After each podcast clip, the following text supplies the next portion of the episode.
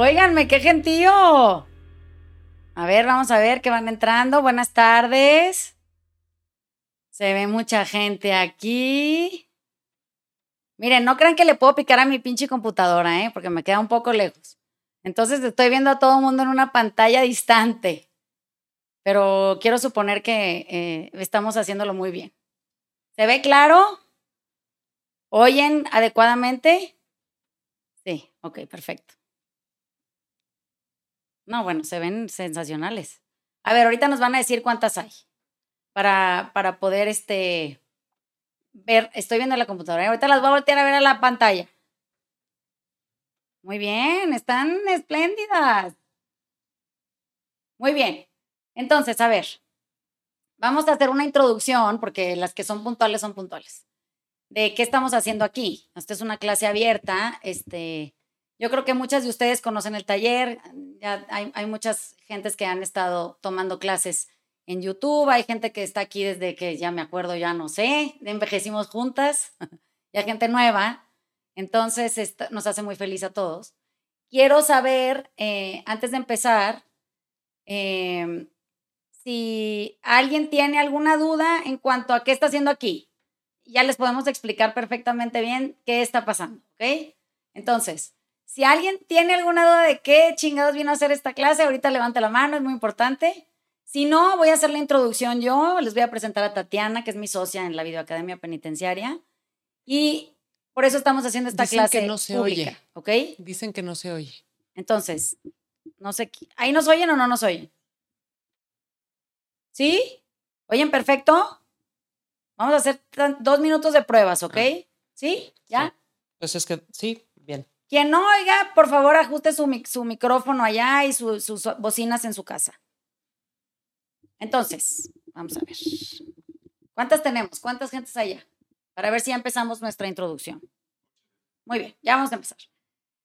Entonces, en teoría en esta clase somos alrededor de 275 personas. Vamos a tratar de hacerlo lo más ordenado posible y vamos a tratar de explicarles qué es estar quietas en lo incómodo, ¿ok? Es, muy exitoso este proyecto de, tema porque a, lo largo de las dos horas todo el mundo va a salir mejor de cómo entró. Y, esto no es ni, ni una cosa arrogante, ni es una práctica sencilla que se puede hacer de una manera muy eficiente y ahorita vamos a ver cómo. Entonces, yo soy Vanessa Coppel, para quien nunca me haya visto, que espero que así sea el caso, porque luego parece que es muy famoso, ¿no? Bueno. Eh, tengo muchos años dando clase. El taller es una plataforma de revaluación y recuperación emocional. Eh, ha atendido a, cientos de miles de gentes a lo largo de, de, todo este tiempo.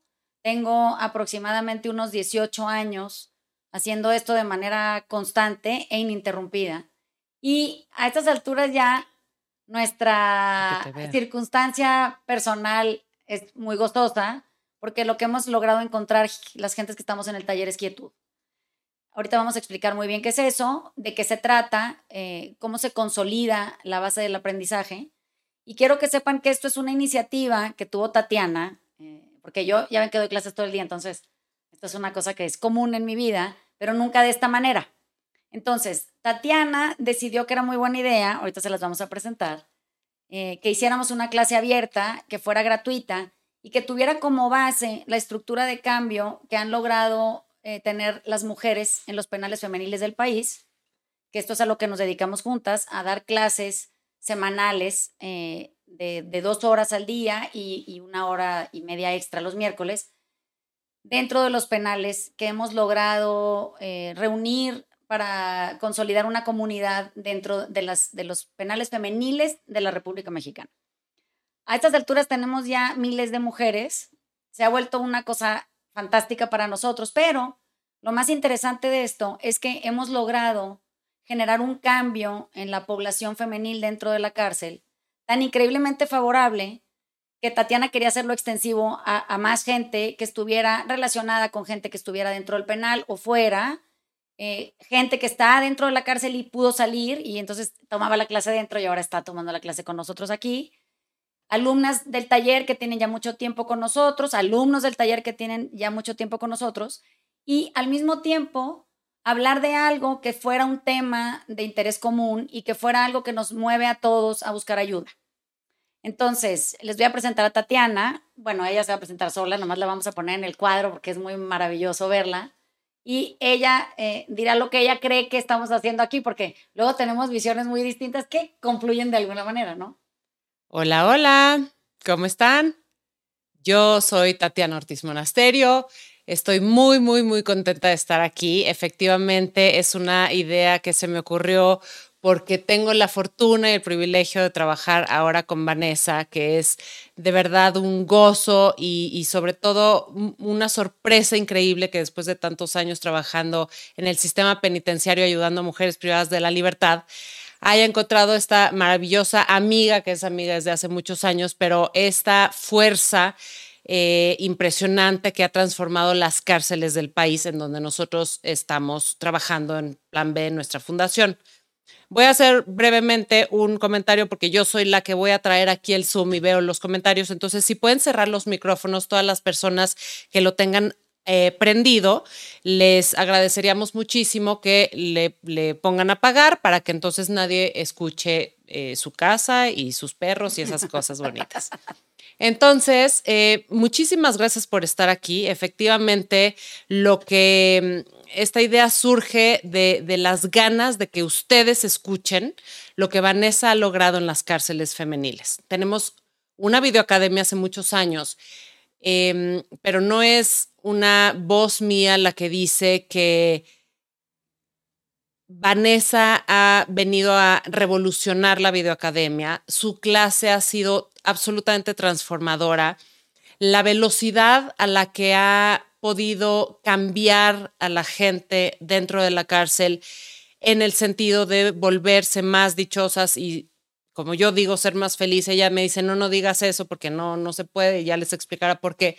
Pero desde luego que si yo estoy cerca de ella y cada vez que una persona tiene acceso a Vanessa, crece su nivel de felicidad en la vida. Entonces, eh, gracias por estar aquí. Veo unas caras conocidas, otras no pero sobre todo veo en el Zoom su sonrisa y su entusiasmo porque estuvimos contestando todas sus, sus inscripciones y sus correos y sus mensajes con mucho, em, con mucho entusiasmo y ganas de venir a escucharla. Entonces es importante para mí decirles que es un sueño hecho realidad. Hay mucha gente aquí, familiares de las mujeres privadas de la libertad, mamás, hermanas, hijas, que están escuchando lo que ha hecho Vanessa en los corazones y en las mentes de sus familiares y de la gente que está en la cárcel. Y como lo decíamos en las redes sociales, si Vanessa pudo lograr esto en la cárcel, lo puede lograr con todos nosotros. Entonces, qué privilegio y qué agradecimiento le tengo yo a Vane, que está aquí a mi lado y, estamos en cámaras, muchas cámaras aquí. Pero bueno, ella va a hablar y es para todos ustedes. Ojalá tengan el corazón súper abierto, la mente abierta, gocen este, estos, estas dos horas que va a durar la clase. Va a haber preguntas y respuestas al final. Yo me encargaré de que todas sus respuestas sean eh, respondidas por Vanessa. Y si no, bueno, también soy la encargada de recibir sus peticiones por correo. Ya saben, video.academia.penitenciaria.gmail.com. A todas les mandaremos un mail también, vamos a estar en contacto y les enviaremos eh, lo que vamos a estar haciendo y las clases que Vanessa va a estar dando. Si alguien tiene interés, eh, formamos una familia, ya formamos una familia con, con, las mujeres de la cárcel y nos encantaría formar una familia con ustedes también. Entonces, bueno, sin más, voy a darle el micrófono a Vane. Vane va a llevar la clase. Ya les digo que si tienen preguntas, por favor, levanten su manita ahí en el Zoom o escriban, es mucho más viable que puedan escribir su pregunta y entonces yo se la hago a Vanessa, eso va a ser muy fluido y muy, muy rico. Aunque si alguien quiere hablar, también se puede. Aquí se vale todo y ya van a escuchar a Vanessa y por qué somos tan felices a su lado. Entonces, señoritas de la vida alegre, ¿qué significa estar quietas? Porque creo que aquí eh, la realidad y por lo que estamos todas a lo mejor hambrientas o desesperadas o, en la búsqueda o sintiendo vacío, eh, es porque no encontramos quietud. ¿Qué significa la quietud? Esto es muy importante. La quietud eh, es, un, es una sensación de comprensión. Eso quiere decir que cuando entendemos las cosas sentimos paz. Eh, y esto puede ser duro de entender, pero no importa, o puede ser una cosa gozosa, o puede ser entusiasta. Pero el chiste es que la quietud se consolida cuando dentro de nosotros habitarnos se vuelve algo cómodo, se vuelve generoso y se vuelve estable. Entonces, fíjense, hoy en la mañana estaba teniendo una conversación con el Dani, que es, que es mi, socio en el ejercicio, y estaba tratando de explicarle por qué nosotros somos seres humanos que estamos buscando siempre escapar que es algo muy común. Eso quiere decir que o hay gente que escapa con la comida o a través del de, ejercicio o porque se la pasa metiéndose chingaderas o porque busca en cierto tipo de amistades o relaciones alguna sensación de conformidad o, o porque estamos todo el tiempo pensando a futuro, revisando nuestro pasado. Pero el hecho que es claro y que, y que queda dado por sentado es que no nos gusta habitarnos. Esa madre nos trae sin vida a todo mundo. Cuando eh, se podrán imaginar que dentro de la cárcel esto es algo común. O sea, ¿a quién chingados le va a gustar estar recluido dentro de un penal y, con la única esperanza de salir en algún día, eh, si es que del todo su condenada para eso? Entonces, aprender a estar quieto en el sitio en donde uno está es muy importante, porque hay veces que eso no tiene remedio y no hay respuesta. Como lo que vimos es que en la cárcel lo lograron, eso quiere decir, dentro del sitio más difícil, en el confinamiento más hostil y en condiciones deplorables, han logrado encontrar cómo estar quietas. Pues, se volvió súper emocionante porque dijimos, no, pues es que estas personas pueden, todo el mundo puede lograrlo, en, en las peores condiciones incluso. Bueno, entonces, esto como que suena un poco utópico, porque hay momentos en donde dices, hijo de la chingada, o sea, ¿cómo le vamos a hacer para encontrar quietud si todo mi entorno se ve hostil, ¿no? O mi situación personal es súper compleja, o mi vida es un desastre, o mi relación de pareja es espantosa, o mis hijos están súper emproblemados. Bueno, e, eso es el afuera, así se llama dentro del taller, se llama el afuera. Cuando en el afuera la gente habita, el, el entorno siempre es hostil porque se siente muy amenazante no tener control sobre nada. La, lo único sobre lo que podemos tener control es sobre nuestro patrón de control por si alguien anda con la duda. Es lo único que podemos controlar. Entonces, todos los seres humanos, en la incertidumbre, pretendemos controlar. Es lo que nos hace sentir alguna sensación de gobierno. Cuando eso pasa, eso quiere decir, nos empezamos a dar cuenta que creemos que controlamos y, nos fincamos en esa postura, intentamos hacerlo más frecuentemente e intentamos estar todo el tiempo buscando cómo la gente no se nos salga de una sensación de contención y haga lo que yo quiero, el, clima se comporte como yo necesito, el viaje salga como yo esperaba, las relaciones que tengo con mi familia vayan con fluidez como a mí me gustaría. Pero cuando eso varía un poquito, un poquito, un poquito, mi sensación de desfalco es tan grande que se me va la quietud o lo que ustedes dicen como paz interior. Piensen que el propósito más grande de una vida es aprender a estar quieto en lo incómodo. ¿Qué quiere decir eso? La vida en el momento en el que nos dieron un cuerpo, se genera una sensación de incomodidad. El cuerpo es un elemento incómodo. ¿Qué quiere decir eso? El cuerpo tiene 8 millones de necesidades.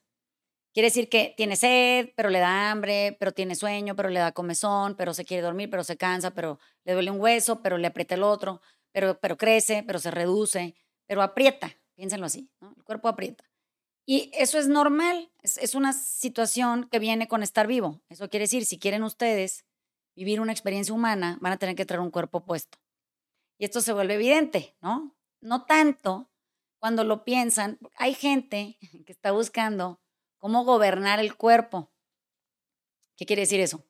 Cree que el cuerpo es la incomodidad, no la vida. Entonces, le adjudican al cuerpo, aparte de su naturaleza humana, propiedades que ustedes quieren taimar. Eso quiere decir, quieren no envejecer, quieren verse siempre jóvenes, quieren tener agilidad, quieren tener un cuerpo perfecto, quieren tener las condiciones físicas adecuadas o más populares en el mercado de la personalidad. Y eso nos lleva a un sitio de absoluta incertidumbre porque saben que es que no va a durar.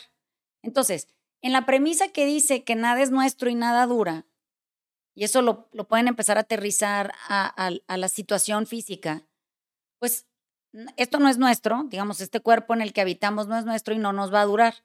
Bueno, si tuviéramos la posibilidad de hacer las paces con esa idea, sería maravilloso. Nos podríamos dar cuenta de que esto nos conduce en, en, el estar vivos para poder tener una relación con otro ser humano, para poder besar a alguien, para poder sentir afecto, para poder sentir amor por otras personas, para poder experimentar el afuera, para poder sentir esta como sutileza eh, en, la piel, digamos, calor, frío, eh, el tacto de, de, un otro ser humano sobre nuestra, nuestro propio contexto físico. Para eso está el cuerpo, para sentir. Bueno, imagínense que en la inquietud en la que vivimos, lo único que no queremos es sentir, no queremos sentir nada. Entonces, preferimos estar entumidos que poder abordar la vida aún con inquietud y experimentarla desde una sensación de autogobierno. Entonces, a nadie le gusta estar incómodo. Es rarísimo eso. O sea, la vida es una incomodidad entera. Nacemos, es incómodo, crecemos, es incómodo, empezamos a deteriorarnos, es incómodo y luego nos morimos. Y luego, pues qué incómodo. Como que estamos peleando con la naturaleza, eh, la esencia de una existencia humana. Y queremos que eso cese. Pero como no hemos encontrado la fórmula, porque eso sería morirnos, y tampoco nos queremos morir, entonces estamos buscando cómo controlar nuestro espacio. Y nuestro espacio empieza a crear la única posibilidad que es fugarnos. Entonces nos hemos vuelto expertos en dejar de habitarnos. ¿Qué quiere decir eso? Vivir adentro de nosotros se ha vuelto tan hostil que preferimos estar entretenidos en el afuera. Entonces en la mañana platicaba con el Dani y le decía, ¿no te pasa que de repente hay un montón de gente que viene y te cuenta que quiere tener experiencias fuera de su cuerpo? Eso quiere decir, encuentra la manera de escapar la forma física a través de una experiencia eh, que lo que sea, alucinógena, en, en, en, falta de alimentación o en exceso de alimentación, en falta de sueño o exceso de sueño. En, o sea, cualquier cosa que lo haga evadir empieza a volverse una cosa atractiva, ¿no? Y entonces le decía yo, pero qué raro, o sea, lo gravísimo de todo esto es que uno no puede escapar el cuerpo nunca. Eso quiere decir, pues podemos aventarnos algún tiro de un viaje, y, y no me refiero a un viaje en avión, ¿eh? O sea, un viaje en otro variable de avión, digamos, es en donde se les va eh, la mente a otro lado. Pero ¿a dónde creen que regresan? Uno regresa del cuerpo otra vez y entonces otra vez aparezco aquí. Y ahora estoy increíblemente más incómoda porque resulta que encontré una manera de fugarme, pero es, es solo momentánea y tengo que regresar a habitarme y eso me está generando un conflicto y entonces la gente empieza a torturarse el vehículo. Piénselo de esa manera. ¿Cómo vamos a llegar a sentir quietud y por ende felicidad, porque la felicidad solo se define como quietud. No hay otra felicidad. No hay euforia, felicidad, no hay este, eh, placer, felicidad, no hay tener todo lo que tengo, felicidad, eso no da felicidad, nada más da placer y es pasajero. Nosotros acabamos sintiendo eh, esta sensación de felicidad cuando podemos vivir sosegados en el adentro. O sea, cuando de repente, y, y esta explicación la di en la cárcel el otro día y creo que fue extraordinaria para todas, incluso para mí que le estaba dando, es cuando empata uno el ego con el alma. Pueden creer o no en que algo las habita, pero lo van a sentir. Eso quiere decir, lo experimentan. Algo vive dentro de ustedes, digamos. Hay algo en el interior que, que se manifiesta como una sensación de esencia, que es lo que nos hace sentir vivos y es lo que nos hace conectar con otros. Nosotros tenemos una escisión, eso quiere decir, por eso nos sentimos rotos. Entonces, la, mucha gente viene al taller y me dice, no, Vanessa, es que me siento rota o me siento vacía o, me siento incompleto o me siento, insatisfecho.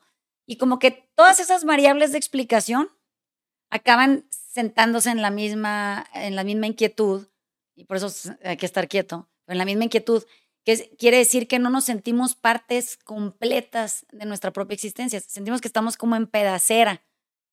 Y la gente anda queriendo recuperar los pedazos de alguna manera rarísima. Es que hay solo dos cosas que importan.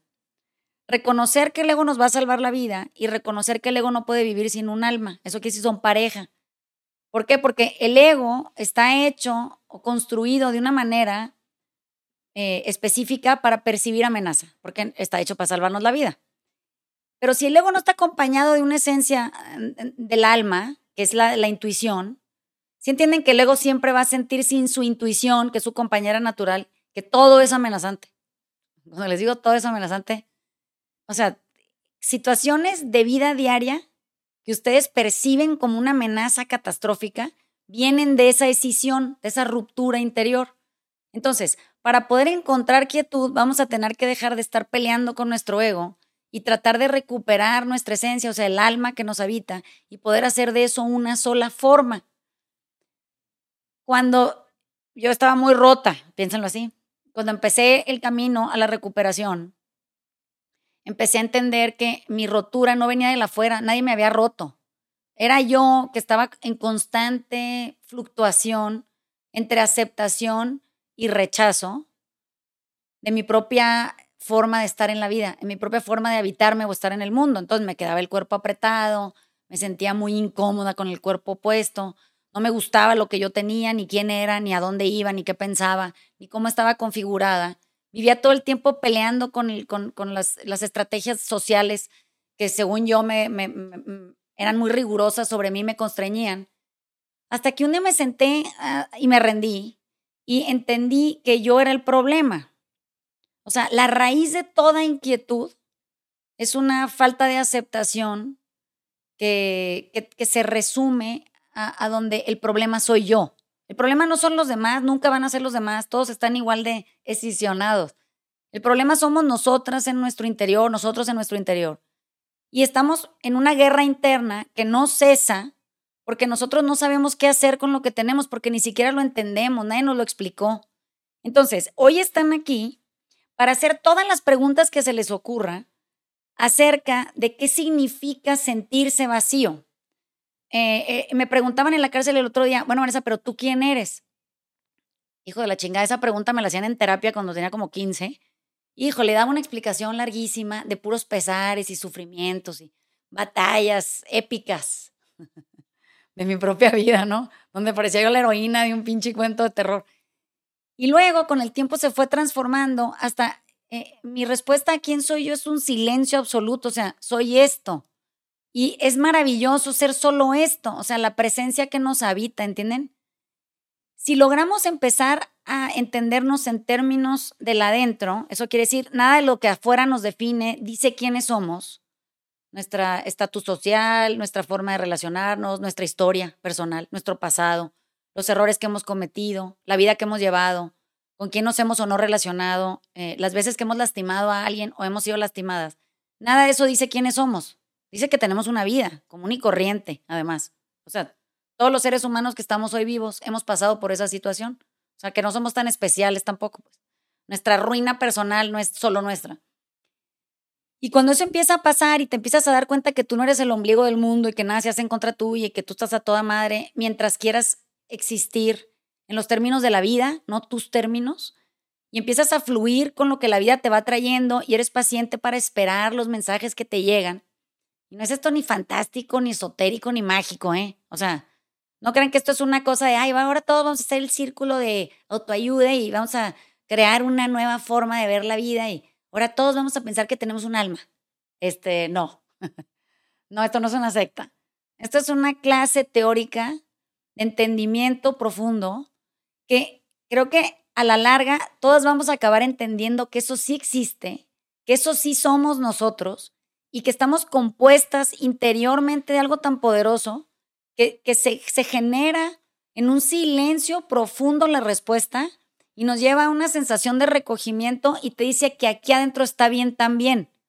O sea, en la medida en que logremos dejar de pelearnos nosotras con nosotras, la vida nos va a llevar muy lejos y nos va a dejar avanzar mejor que como lo hemos venido haciendo desde un principio. Eso quiere decir, estamos en guerra, no nada más con el exterior eh, en, general.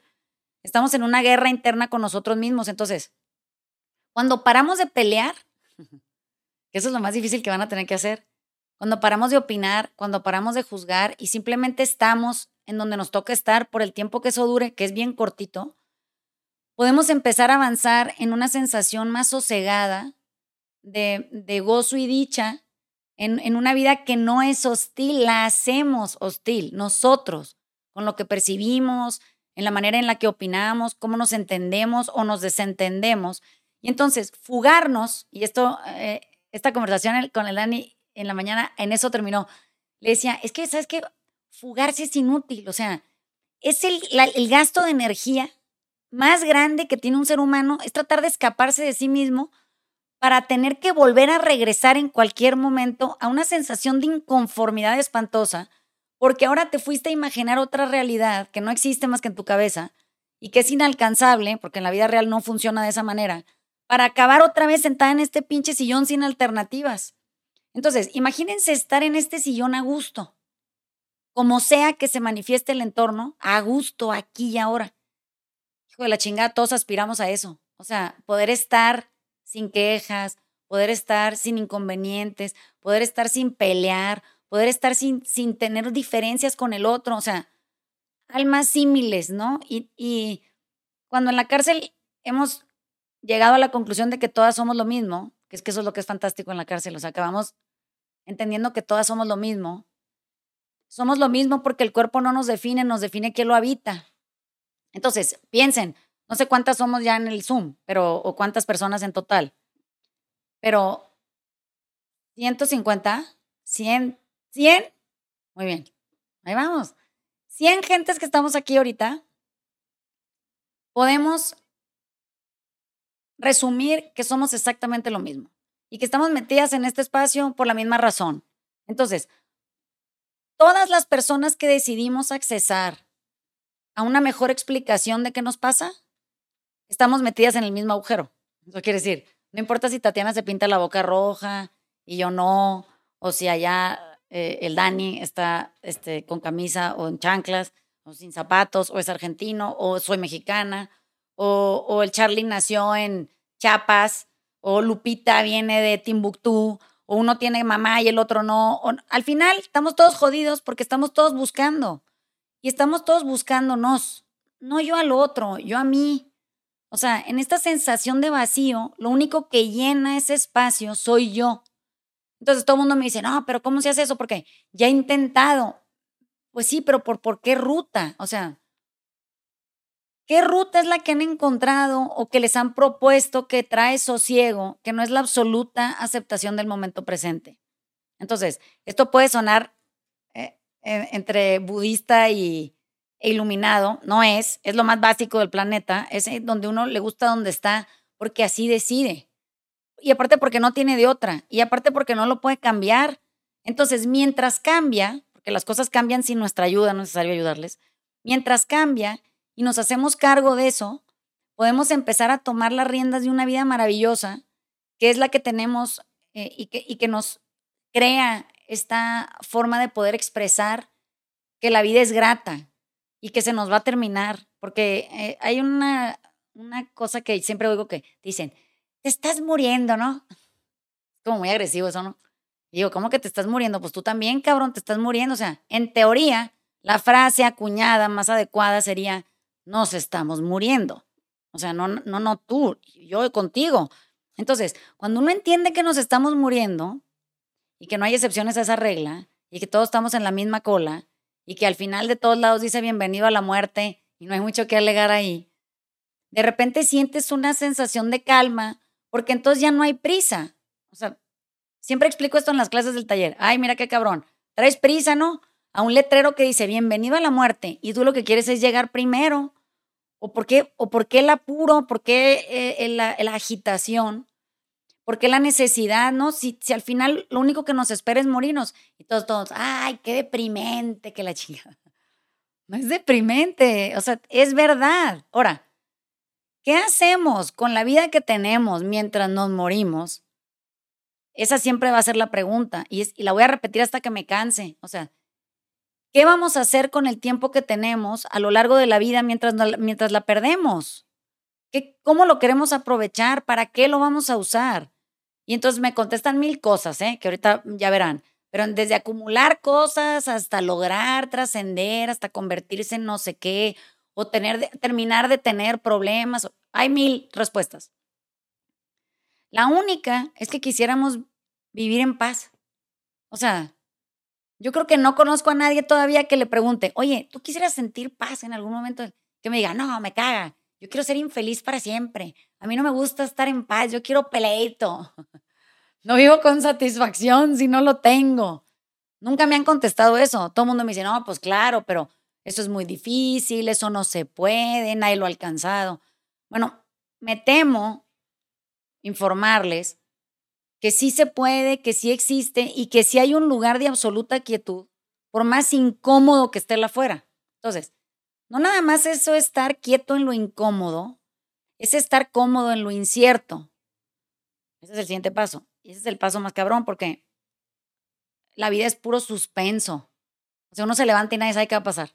Entonces, en la vida suspensiva en la que vivimos, tenemos que aceptar que todo es incierto. O sea, que igual yo tengo planes, pero los planes no se me van a cumplir. Y si se me cumplen, no van a cumplirse como yo esperaba. Entonces, ¿qué pasa? Que es como una cadena de desastre, ¿ya vieron? O sea, si yo no acepto que todo en la vida es incertidumbre, que yo debería estar bien con eso, y tengo que estar cómoda con la idea de que no sé nada y que no controlo nada y que no tengo poder sobre nada más que sobre mi patrón de control. Y que por esa sensación de incomodidad yo no puedo estar quieta, entonces me puedo brincar los pasos intermedios y puedo estar quieta si acepto la incertidumbre. O sea, si puedo aceptar que no sé nada y que por más que creo que sé, ignoro la mayor vastedad de todo lo demás que no sé. Entonces, ¿Qué es lo que nos pasa o, qué es lo que nos inquieta tanto que creemos que no podemos resolver o enfrentar y que nos lleva a este espacio de, insensibilidad o de desconexión que nos obliga al vacío y que al final nos trae cero bienestar, gozo y dicha porque siempre sentimos que nunca llegamos. O sea, no lo logré, no, se consolidó, yo tenía un plan y no se cumplió, eh, hay muchos fracasos en mi vida. Pues sí, es normal, es la vida. Entonces, o nos trepamos a la vida con todo lo que la vida trae, o nos andamos bajando en las estaciones varias en donde sentimos sosiego, pero la vida sigue pasando, ¿eh? no nos va a esperar. Entonces, pues la chingada, pues ¿cuál es la respuesta? La respuesta es aquietarse. Eso quiere decir, arriba de la vida, mientras la vivimos, traiga lo que traiga, poder entender que está muy bien así, que necesitamos emparejarnos en el adentro y dejar que nuestro ego no se sienta aislado y acompañarlo por una sensación de intuición que tenemos adormecida de tanto escapar, que tenemos no nada más adormecida, o sea, sepultada en años, años de evasión y, tener que hacer el trabajo, porque es que nadie se va a escapar de eso si lo que quiere es quietud, que esa es otra conversación que estábamos teniendo también.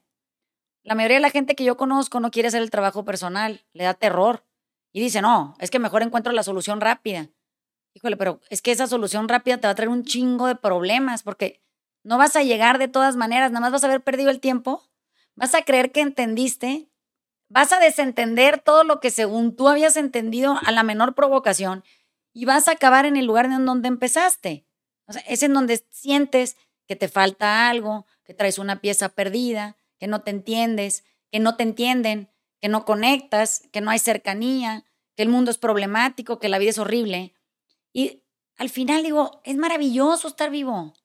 O sea, es una pinche experiencia fantástica. Y miren que mi vida no ha estado exenta de problemas, está, está, plagada. Pero no importa porque a la larga, si sigo viva, tengo posibilidades de ponerle palomita a todo. O sea, la experiencia humana está diseñada para que le pongamos palomita a las cosas. ¿Sí entienden? O sea, ah, ese ya me pasó, ese ya me pasó, ese ya me pasó, palomita esto, palomita esto, palomita esto. Porque es que la vida sigue, no, no se va a frenar para que nosotros podamos agarrar aire. No, va a decir, pues agarra aire en el camino, ¿no? A ver cómo te organizas. Y organizarnos es tan sencillo como entender dos, tres cosas. Entender que la felicidad no va a llegar si no tenemos quietud, no tenemos libertad y no vivimos en amor. Nunca va a llegar. Esa madre nos, se nos va a escurrir. Toda la gente quiere felicidad primero, cero quietud, una sensación de esclavitud personal y hacia los otros, y, y una desasosiego interno porque cuando va a llegar al amor no sabe ni qué es eso. Entonces, imagínense cuántos temas, ahí planteé cuatro nada más. Amor se tiene que redefinir, la libertad está mal entendida, el término de quietud es, una, es aspiracional, parece que lo vamos a alcanzar en el paraíso. Y, y no, no podemos entender felicidad porque tenemos todos los conceptos anteriores mal entendidos, o sea, están mal definidos en nuestra vida. Entonces, voy a hacer una pausa aquí para que ustedes puedan, hasta este momento, empezar a crear una base de preguntas y respuestas, porque sobre eso se puede construir una clase mejor armada, porque todas las inquietudes que creen que son de ustedes solitas, resulta que se reúnen en un montón de gente. Entonces, vamos a ver, Tatiana, que tenga ahí qué quiere hacer primero, ¿no? Sí, sí, sí. Este, mm, a ver, tengo unas preguntas escritas en el chat, en el correo y otras aquí en el Zoom. Entonces pueden, por favor, escribir sus preguntas si tienen alguna duda, pero te voy a empezar a pasar unas que tenemos. Como por ejemplo, si puedes definir qué es el ego. Ah, eso está muy padre. Eh, el ego es la base estructural de todo el desmadre de nuestra vida, ¿ok? Y es, es, un, es una sensación de acompañamiento perturbador. Ahí les va. El ego en la clase del taller se define como la voz que escuchan en su cabeza todo el tiempo. Es súper opinionada, es dualista, es monótona, es discursiva, de repente habla en diferentes voces. No estoy hablando de esquizofrenia, ¿eh? estoy hablando de una un constante comentarista en la cabeza que tiene algo que decir de todo. Entonces, yo a veces digo que es el narrador. Háganse cuenta, yo entro a un lugar y mi ego, ya entré yo, yo estoy pudiéndolo ver todo aquí, ¿no? Y está mi ego y mi ego está comentando el punto. Este, ay, no me gusta nada la camisa del Charlie porque a quien le gustan los hot chili peppers, no es posible, no sé qué, qué mal, muy mal, muy mal. Y ¿sabes qué? Eh, es, esta persona está mal rasurada, este se debería dejar crecer el pelo. Ay, ¿sabes qué? No me acuerdo dónde dejé las llaves de la casa. Ah, no, es que ¿sabes qué? Ha de haber sido este cabrón hijo de la chingada que me las escondió, porque es lo que más le gusta, lo que le gusta es hacerme sufrir, como en mi infancia, porque entonces es una voz que no cesa, ¿entienden? Que brinca de un lugar a otro y que no tiene estructura y que tortura, enferma, hace sufrir. Esa voz que está diseñada para salvarnos la vida, es nuestro instinto de supervivencia, ha venido mermando a lo largo del camino porque le quitamos su contraparte, que es, que es la sensación de profundidad, sensibilidad y compasión. Ese es el alma.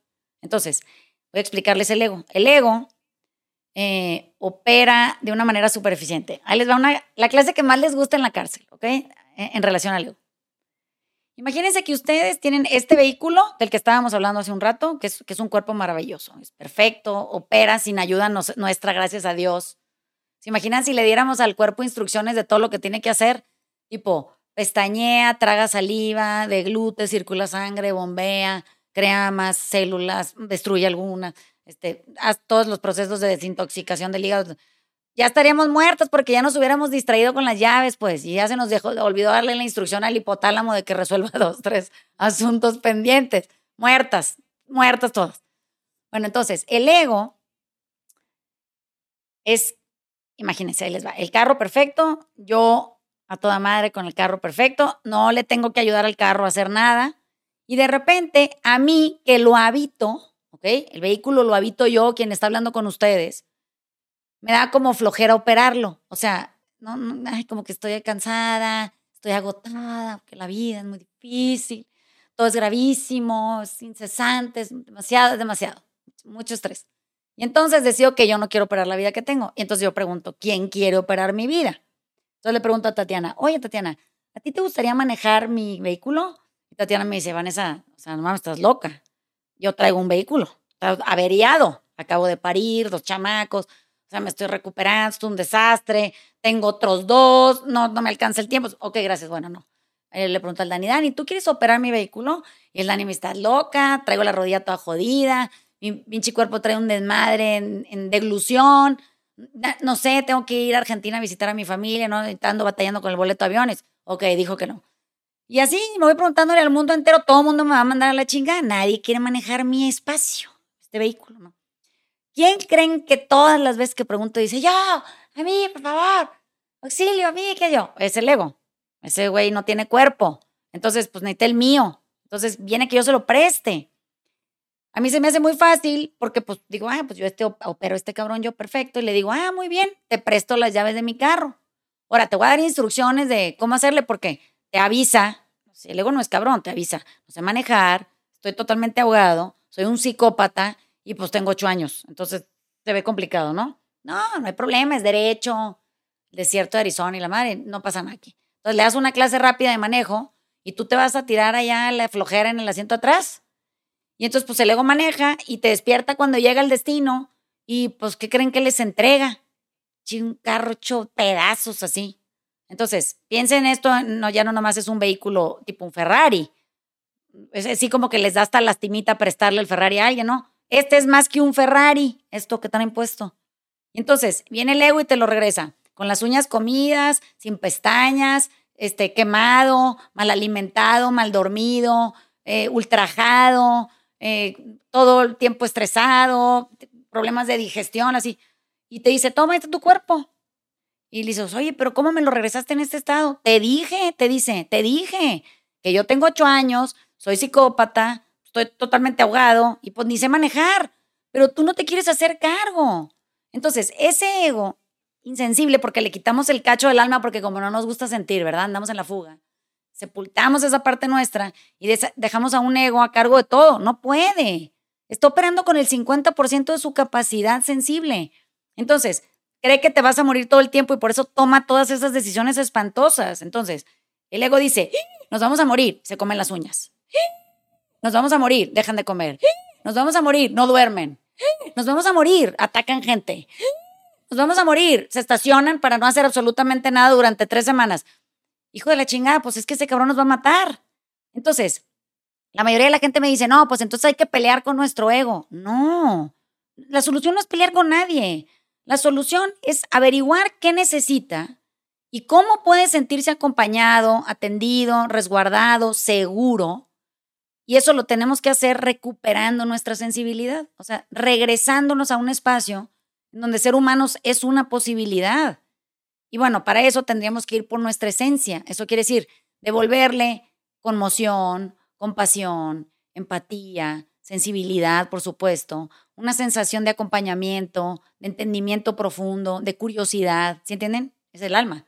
Bueno, el, el, ego, que está para protegernos, y el alma, que es su compañera natural, no pueden vivir uno sin el otro, se complementan de manera perfecta. Entonces, imagínense que el ego dice, nos vamos a morir. Y el alma dice, no, no está pasando nada. Siéntate, no hay prisa, no está pasando nada. No, de veras, hay, hay una sensación de resguardo aquí. Yo estoy contigo, no te preocupes. Bueno, pues el ego diría, ah, qué gusto. O sea, ok, voy a respirar, puedo descansar. Y otra vez, nos vamos a morir. Y entonces el alma le dice, no está pasando nada, nada más es tu mamá, no viene a matarte aquí a las 3 de la mañana, no está pasando nada, viene a ver si estás tapado, si te sientes bien. Ah, ok.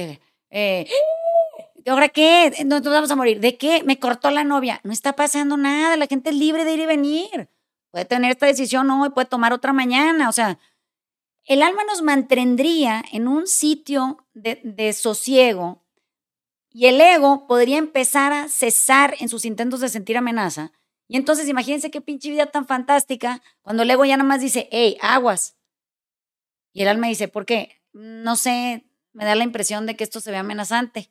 Ya no hace el, ya no.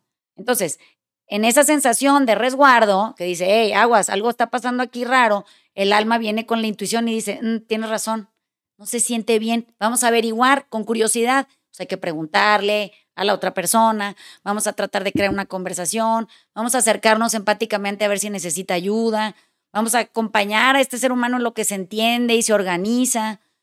Pues sí, pero entienden que nos han creado una, una dibujo, una imagen del ego que no tiene ocho años. O sea, la mayoría de la gente viene a describirme aquí a su ego como un pinche monstruo de 76 cabezas, con colmillos babeantes, o sea, lengua de serpiente y unas cosas que digo, ¿dónde sacó esa idea? O sea, no, los seres humanos no tenemos esa capacidad. O sea, eso es un monstruo creado.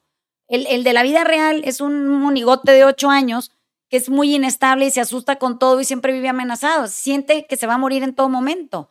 Entonces, si lo podemos ver de esa manera, y empezamos a crear espacios de, compasión en la relación más importante que tenemos, que es con nuestro ego, o sea, nuestro cuerpo, habitado por nuestro ser, es nuestra alma, nuestra esencia, se tiene que relacionar con un ego y, tenemos que vivir, convivir todos para formar lo que ustedes definen como el yo. ¿Sí me explico? Entonces tenemos un cuerpo, tenemos alguien que nos habita, es esta sensación de entendimiento que quién sabe cómo llega a nosotros y decimos, ah, aquí hay alguien adentro. Tenemos un acompañante maravilloso que siempre está a la guardia y te está cuidando y está viendo por tus intereses. Y eso, tres juntos hacen el yo. Crean una identidad. Y esa identidad no se puede definir hacia el afuera, que es lo que queremos hacer porque el ego se asusta. Entonces dice, dile quién eres. Nunca han visto a esta gente que pregunta, ¿no sabes quién soy yo? y digo, sí, a huevo, mira, eres un cuerpo con un ego, con un alma, que crees que eres alguien. O sea, sí, eres igual que todos nosotros. Es, eso es lo que eres. Y entonces como que cesa esta sensación horrorosa de, insatisfacción e incertidumbre y regresamos a la quietud, ¿sí entienden? No somos nadie. No estamos en proceso de morir, hombre. Somos aquí estas gentes con cuerpos y dando clase, ¿ya vieron? Entonces. Hay, hay una pregunta que eh, redunda por acá varias veces, Vane, que es, y la, la son varias personas, son Zuleima, son Vanessa, son eh, Ana por acá y por correo, que es cómo rendirme ante, mis pensamientos o qué hago cuando eh, mi mente es catastrófica y sigue, piense y piense. Em, a mí me gusta mucho cuando tú das ejemplos. Del gato, vamos a dar un ejemplo del gato. ándale, ándale, ándale. Entonces, miren, el pensamiento, a mí me gustan, mis clases son muy metafóricas y siempre hago alusiones a cosas que ustedes pueden caricaturizar en su cabeza y de repente se cachan todo el tiempo, ¿no? Entonces, imagínense que sus pensamientos son como un gato, ¿ok? Entonces, aquí yo creo que todo el mundo ha visto un gato, espero que, que hayan tenido esa experiencia. Y los gatos no son de nadie, o sea, quien crea que es dueño de un gato está perdido. O sea, ese gato se va a ir un día y nunca va a regresar. Son, no tienen esta sensación de lealtad como los perros. Entonces, los gatos son felinos, son animales que vienen de una especie muy particular y están en donde mejor conviene sus intereses. Es la verdad. Entonces, imagínense que de repente ustedes están sentados así como yo aquí y, se abre esa puerta y pasa un gato aquí, lo estoy viendo pasar, ¿no? Así. Y digo, ay, qué bonito gato se ve de angora, así súper caro y la chinga, el pinche gato, es mío, digo yo, porque pues anda aquí en mi territorio, ¿no? Y no sé cómo se me ocurre la idea de que uno es de mi propiedad y dos, necesito tenerlo. Eso quiere decir, lo voy a agarrar y lo voy a atrapar, que es mío, entonces lo abrazo. Imagínense que los pensamientos son idénticos. Ustedes deberían de saber hoy que todo lo que piensan ya se pensó antes. No, no somos tan originales en el pensamiento. Todo lo que se piensa hoy en día ya se ha pensado. Toda la gente tiene básicamente los mismos pensamientos. Eso quiere decir que el pensamiento es universal y que como vivimos en una construcción social que está en constante comunicación, lo que pensó Tatiana ayer lo pienso yo hoy, lo piensa mañana el Dani. Es lo mismo. Y entonces, todas aquí pensamos que el pensamiento nos pertenece. Eso quiere decir, si Tatiana piensa que es una pendeja, mañana yo pienso que soy una pendeja, Pasado mañana el Dani piensa que es un pendejo, pero Tatiana cree que ser pendeja es solo de ella. ¿Se entienden? Es que ya lo pensamos todos. Se pensó años antes de ella. Entonces, cuando yo veo ese pensamiento que aparece en mi vida, puedo tomar la decisión de tocarlo y hacerlo mío o dejarlo pasar. Es muy sencillo. Entonces, piensen que brinca el gato la barda, camina por mi jardín, se sube por la barda y cae en casa del vecino. Así de sencillo. Yo puedo escoger qué pensamiento sostengo y, me define y qué pensamiento es pasajero y va a dejar de estar en el momento en el que cruce por enfrente de mí y yo no lo detenga. Ahora ahí les va.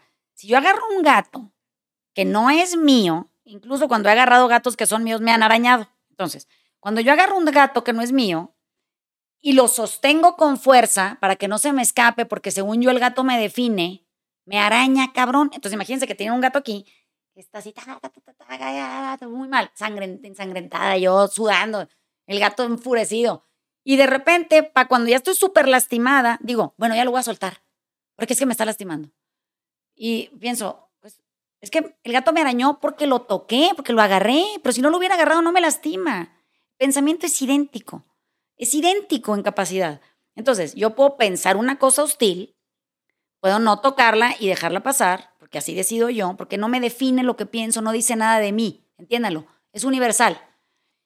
Y si lo dejo pasar y no hago un charco de agua puerca, eso quiere decir no le pongo represas a ese pensamiento y lo estanco en mí, ese pensamiento sigue fluyendo y pues vendrán otros 50 mil más.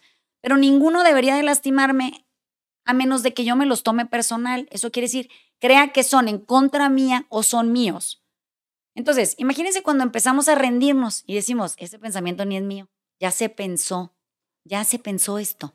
Entonces, vamos a pensar. Cuando ustedes, eh, es muy común ejemplos como cuando alguien está en una relación de pareja y esa otra persona se va con alguien más, ¿ok? O sea, el club de las engañadas, háganse cuenta, o el club de los engañados, hay muchos. En el club de las engañadas y los engañados, toda la gente piensa que la persona se fue en su contra.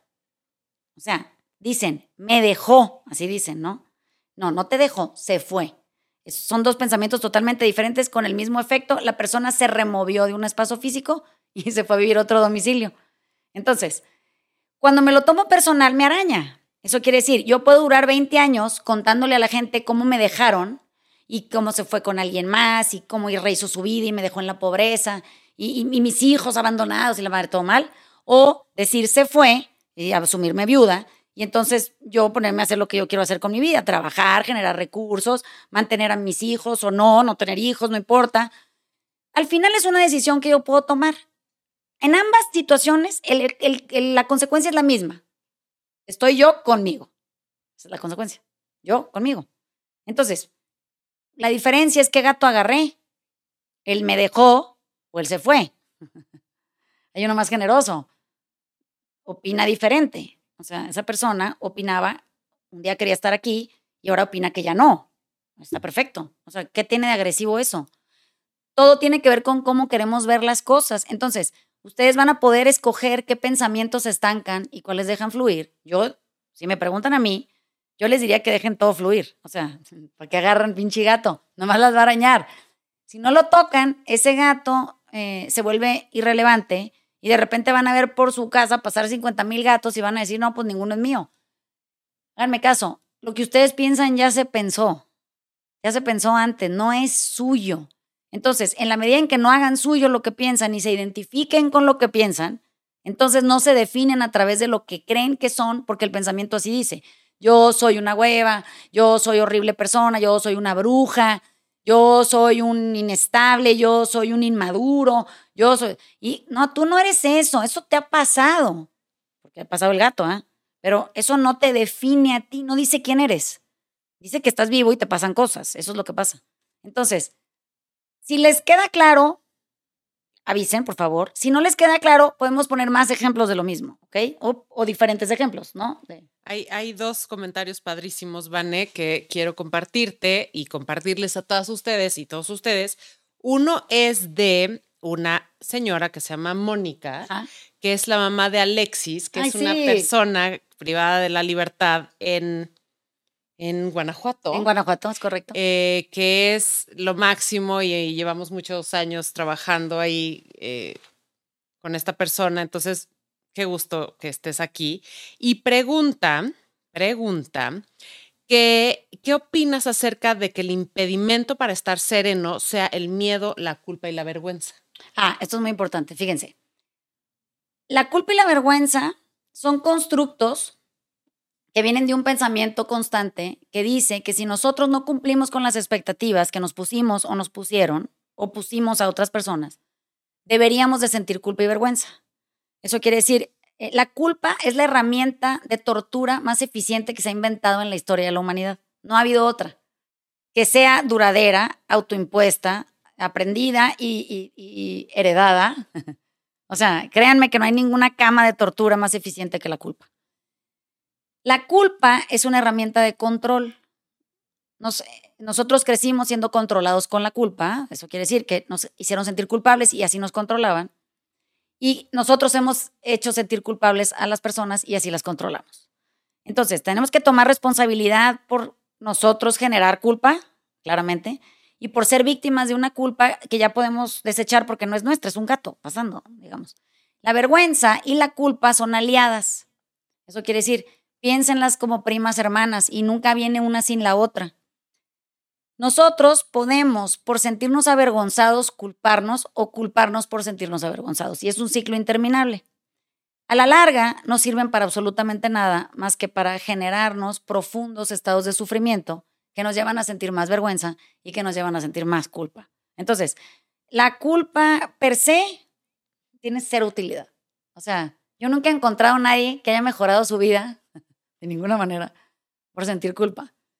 Al contrario, la mayoría de la gente que yo conozco que vive en problemada emocionalmente, está en problemada emocionalmente por profundos estados de culpa y por profundas experiencias de vergüenza que no procesó y que la llevaron a generar culpa más profunda ahora otra vez. Y ese ciclo vicioso en inglés tiene una definición muy maravillosa que es shame. O sea, shame es la suma de culpa y vergüenza. En español no existe. Es rarísimo, pero no tenemos una palabra para eso.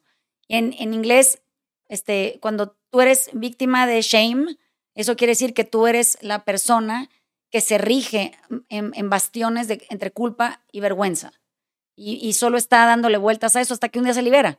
Y si se liberan, es porque aceptaron que la vida se puede vivir de 20 mil maneras, que no hay bien ni mal, simplemente hay gente erosionada o lastimada, actuando mal cuando le duelen cosas.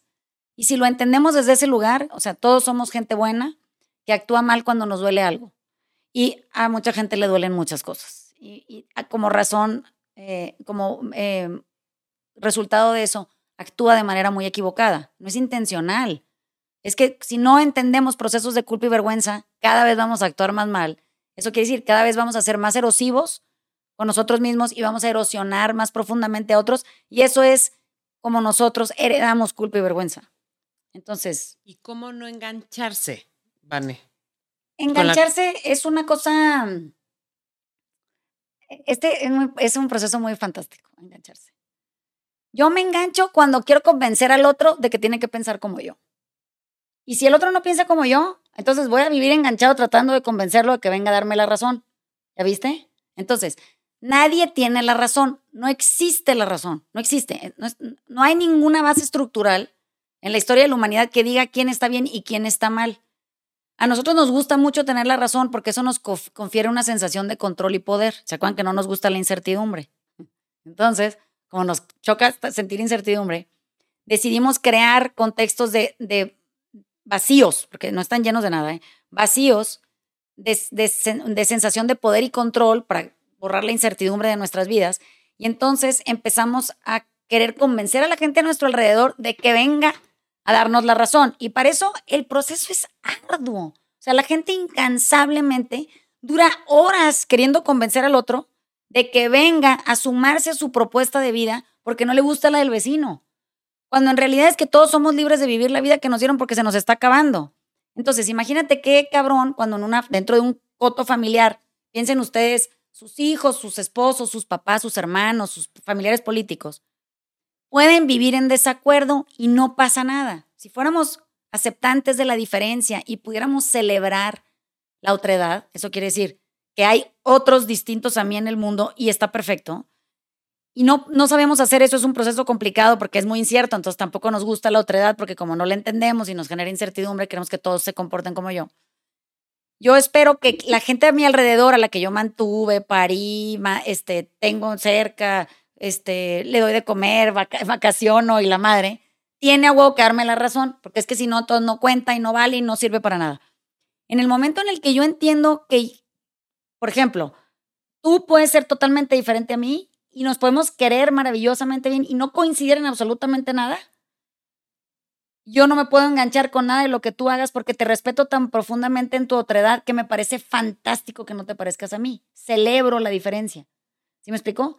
En el momento en el que yo no sé celebrar la diferencia, me meto en un problemón gigantesco porque quiero que toda la gente se parezca a mí, o sea, todos sean como yo, o sea, en, resumen, yo solo soy capaz de relacionarme conmigo misma. No me importa si es en otras personas, pero yo solo me caigo bien yo. O me cago y quiero que todos vengan a mí para no ver qué tan dificultoso es ser quien soy, ¿no? Increíble. A ver, Vanessa, tu tocaya, a ver. dice, dice Vanessa, que me gusta mucho esta porque habemos muchas personas que trabajamos en nosotras mismas y hacemos el esfuerzo y lo hacemos mucho Sí. en la cárcel, lo vemos mucho eh, que todo el mundo está trabajando en sí mismo. ¿Qué sucede cuando ya estás cansado de estar en reparación constante? Es que creo que nos han vendido, esto es una pregunta interesante, nos han vendido el proceso de estar bien como algo arduo, dificultoso, con mucho sufrimiento, e- e- en una estructura de mucho dolor. La verdad es que sanar es increíble. O sea, es gozoso, es divertido, hay mucha curiosidad, hay mucho aprendizaje, pero hemos perdido el entusiasmo hasta por cambiar. O sea, ya hasta eso se nos ha vuelto una pinche calamidad que traemos al lomo como si fuera la última cosa que tuviéramos que hacer antes de morirnos. Cambiar es natural, o sea, es parte de estar vivo cambiar. Nadie, nadie no va a cambiar. Nos vamos a quedar, eh, no nos podemos quedar como nacimos nunca. Eso quiere decir, nadie puede no cambiar. Entonces, imagínense que cambiar, que es algo que sucede sin nuestra ayuda, sin nuestra ayuda, lo hemos vuelto uno, eh, un harem de, de guerra. O sea, tenemos cualquier cantidad de herramientas para combatir cambiar.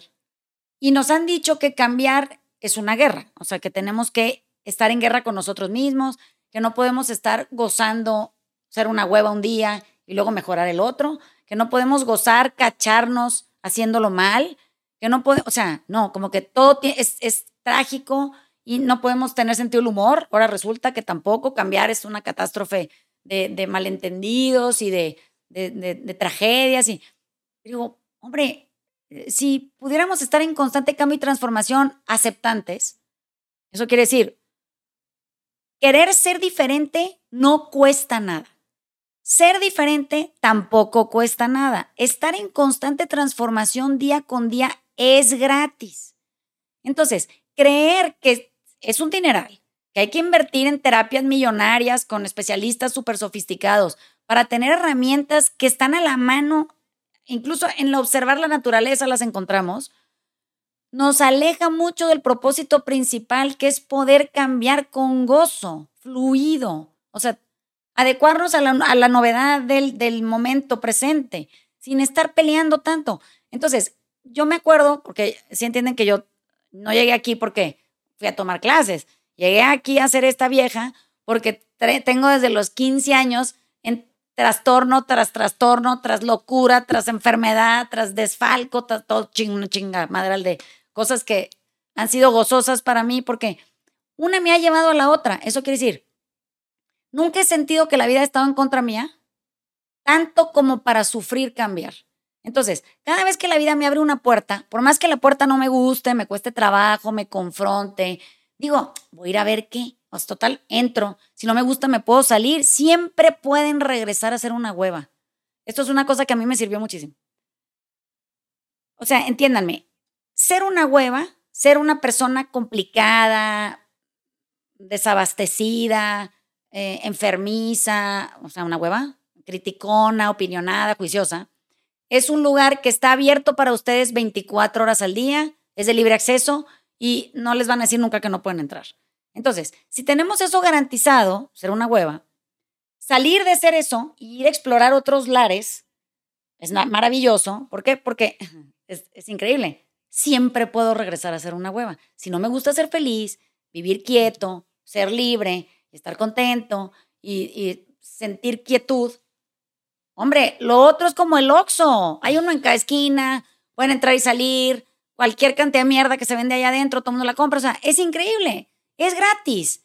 Entonces, sientan la certeza absoluta de que pueden querer cambiar con gozo y dicha. ¿No les gusta? Regrésense a donde estaban. O sea, nadie les va a decir que no. Es, es su vida. Tienen derecho a vivirla como la quieran vivir.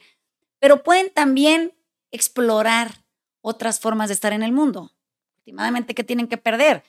Ya de ser una hueva no se puede peor, ¿no? Entonces, imagínense que reconstruirse de las cenizas no cuesta ningún trabajo. Siempre se pueden reincinerar.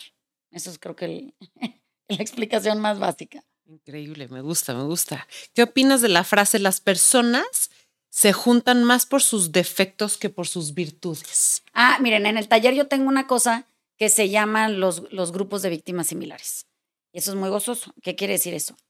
Las víctimas similares son gentes que, se detectan y se definen a través de sus defectos y luego van y se juntan para poder quejarse a gusto. Eso es un grupo de víctimas similares. Entonces, supongamos que Tatiana y yo tenemos un, un, problema de alcoholismo. Entonces, las dos tenemos un defecto, no es un defecto, pero así lo percibe la sociedad. Y decimos, ¿sabes qué? Nos vamos a definir a través de ser alcohólicas. Tenemos otro montón de cosas, ¿eh?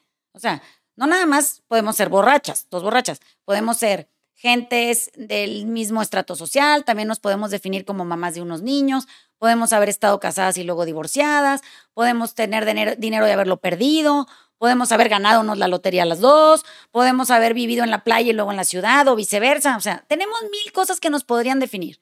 Nosotros decidimos pertenecer al grupo de víctimas similares en donde más sufrimiento nos podemos ocasionar.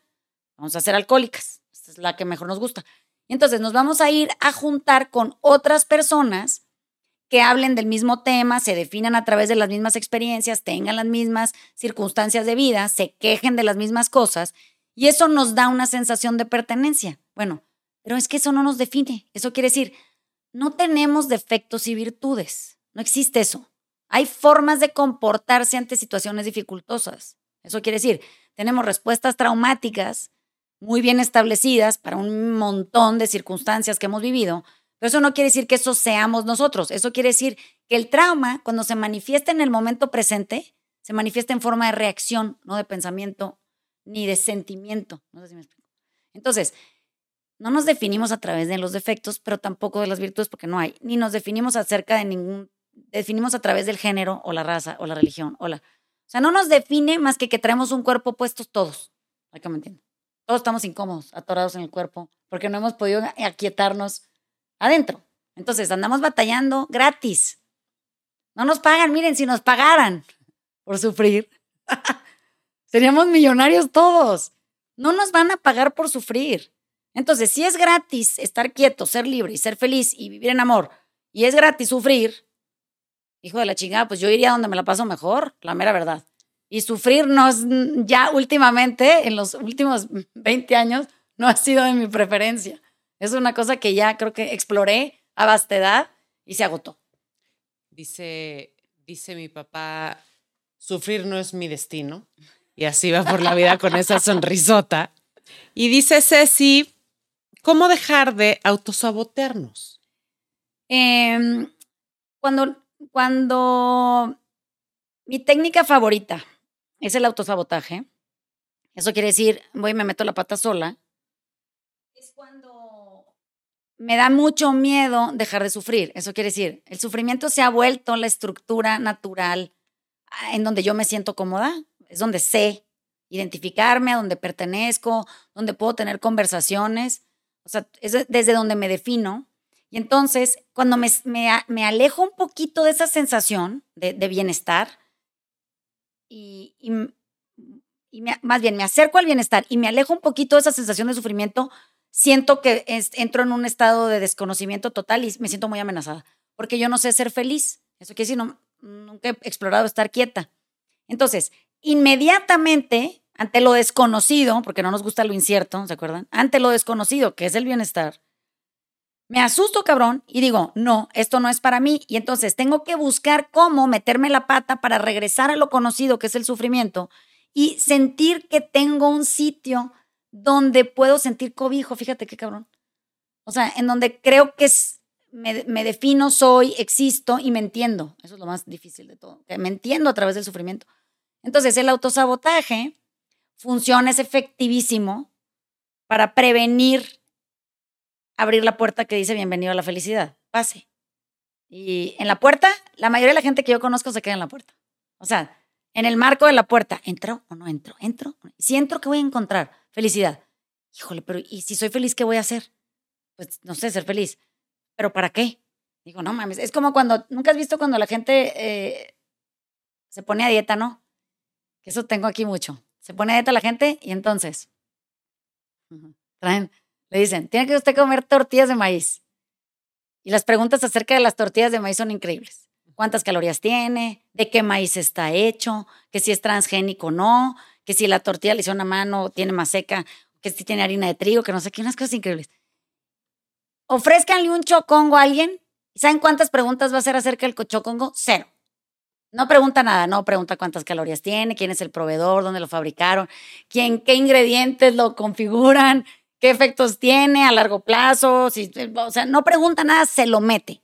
Entonces digo, qué rara es la gente, o sea, te están ofreciendo una tortilla de maíz que tiene cero poder de hacerte ningún daño, cero, no te puede matar, no hacer tortilla de maíz.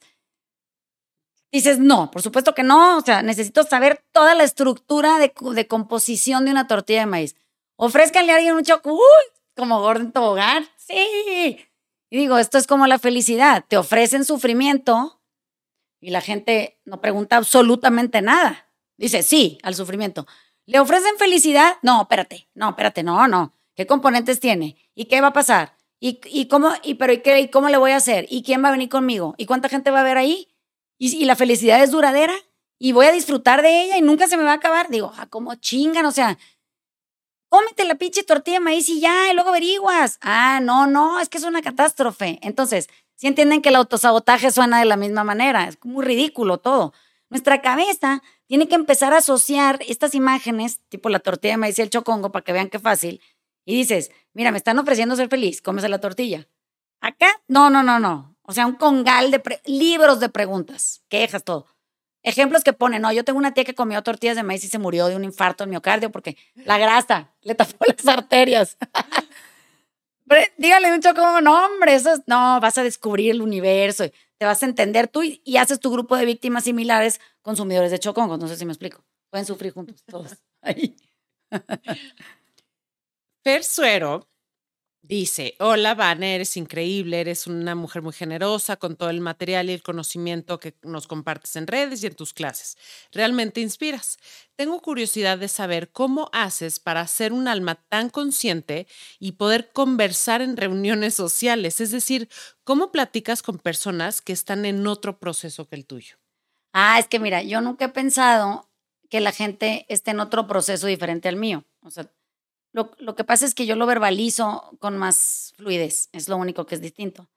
Yo siento que toda la gente está igual que yo buscando una respuesta a través de diferentes canales, con diferentes inquietudes por su propia historia personal.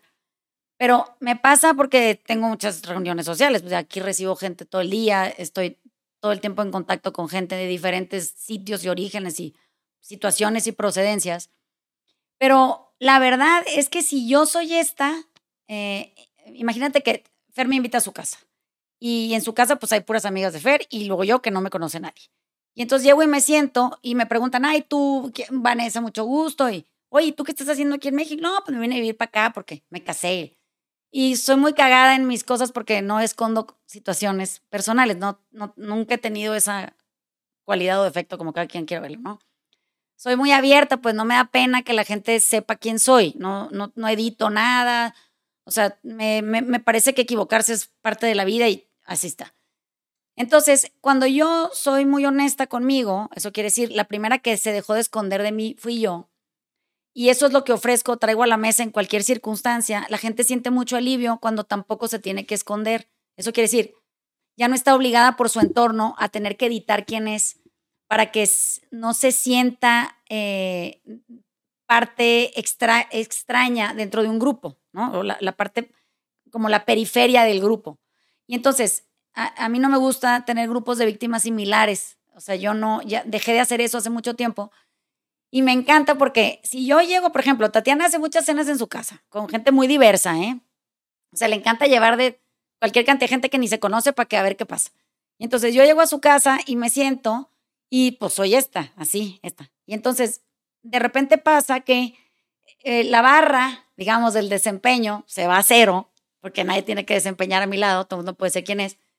Y eso empieza a crear ah, como en lateral una sensación de, comodidad, o sea, yo estoy a gusto, el de al lado pues, que está conmigo está a gusto porque pues, no tiene que esconderse, lo voy a querer igual, me vale. El de al lado de ese también y el otro, y se volvió una cadena gozosa de acompañamiento cada quien en su forma y desde su lugar y con sus ejemplos y, con sus experiencias. Pero fíjate cómo eh, este es un, no sé, si somos 100, eh, eh, habemos, la mayoría de las que estamos aquí eh, no nos conocemos, nunca nos hemos visto, piénselo de esta manera, entre ustedes no se conocen, pero hay una sensación de, de, poder estar bien a gusto aquí porque ya no importa quiénes son, porque aquí la más jodida era yo. Y si a mí me vale madre que yo estaba jodida y, medio me arreglé, pero pues en eso ando, pues ¿qué podría esperar de los demás? Pues lo mismo, o sea, que todos estén jodidos y que todos estén arreglando. Desde ahí se vuelve bien grato estar en la vida, o sea, es muy gozoso poder equivocarse abiertamente y sin represalias. Y ustedes tienen que saber que para que la gente que está a su alrededor baje la guardia y se deje de proteger, ustedes van a tener que dar el primer paso. Eso quiere decir, ustedes van a tener que asumirse fallidas y en reconstrucción de manera evidente y, poder ser dueñas de sus, de sus errores, como lo dice la gente en el afuera, o sea, sus malas decisiones por la herida, eh, de manera gozosa y, con sentido del humor. Háganme caso. El sentido del humor es clave, clave para poder hacer que el, el entorno se homologue en una sensación de absoluta comodidad. Pero si uno no tiene capacidad ni de reírse de sí mismo, y todo es tan serio, porque ahora resulta que la vida es muy seria, aunque nos estemos muriendo, muy serio todo, hay solemnidad y una bola de cosas increíbles, que digo, ¿para qué? ¿Qué te van a poner en tu epitafio? Aquí yace la vieja más solemne que yo conocí, ¿quién chingados es esa persona? O sea, yo dos generaciones arriba no sé quién es la mitad de la gente, entonces de nosotros tampoco se van a acordar. No es necesaria tanta, tanta necesidad de figurar, ¿para qué? O sea, si, si logramos pasar de la tercera generación en recuerdos, puta madre, es que lo hicimos muy bien. Si no llegamos ni a la uno, olvídense, me hablan para ver qué podemos hacer para eh, reconstruirles la imagen familiar. Me consta, me consta que Vane es esta mujer que están viendo aquí y en cualquier mesa y en cualquier cárcel. Y mm, ahora que dice eh, o habla sobre ser realmente quien es uno, sin andar con disfraces o con máscaras. Lo que logró Vanessa con este discurso que más o menos han estado escuchando y sus palabras en, en dejar de que las mujeres en la cárcel se victimizaran y era como, como que trajeran una máscara todo el tiempo de víctima. Eh, y quitárselas a todas y decir, ustedes son quienes son y más bien responsabilícense de sus propios actos, de su propia vida ha transformado, como no se pueden imaginar, a muchísima gente. Entonces, como dice ella, háganle caso. como dice em, Isabel, que, ah, esta pregunta está buenísima y no te la hace casi nadie. ¿Cómo se vive la sexualidad desde la quietud? Ah, mira, eso es muy interesante.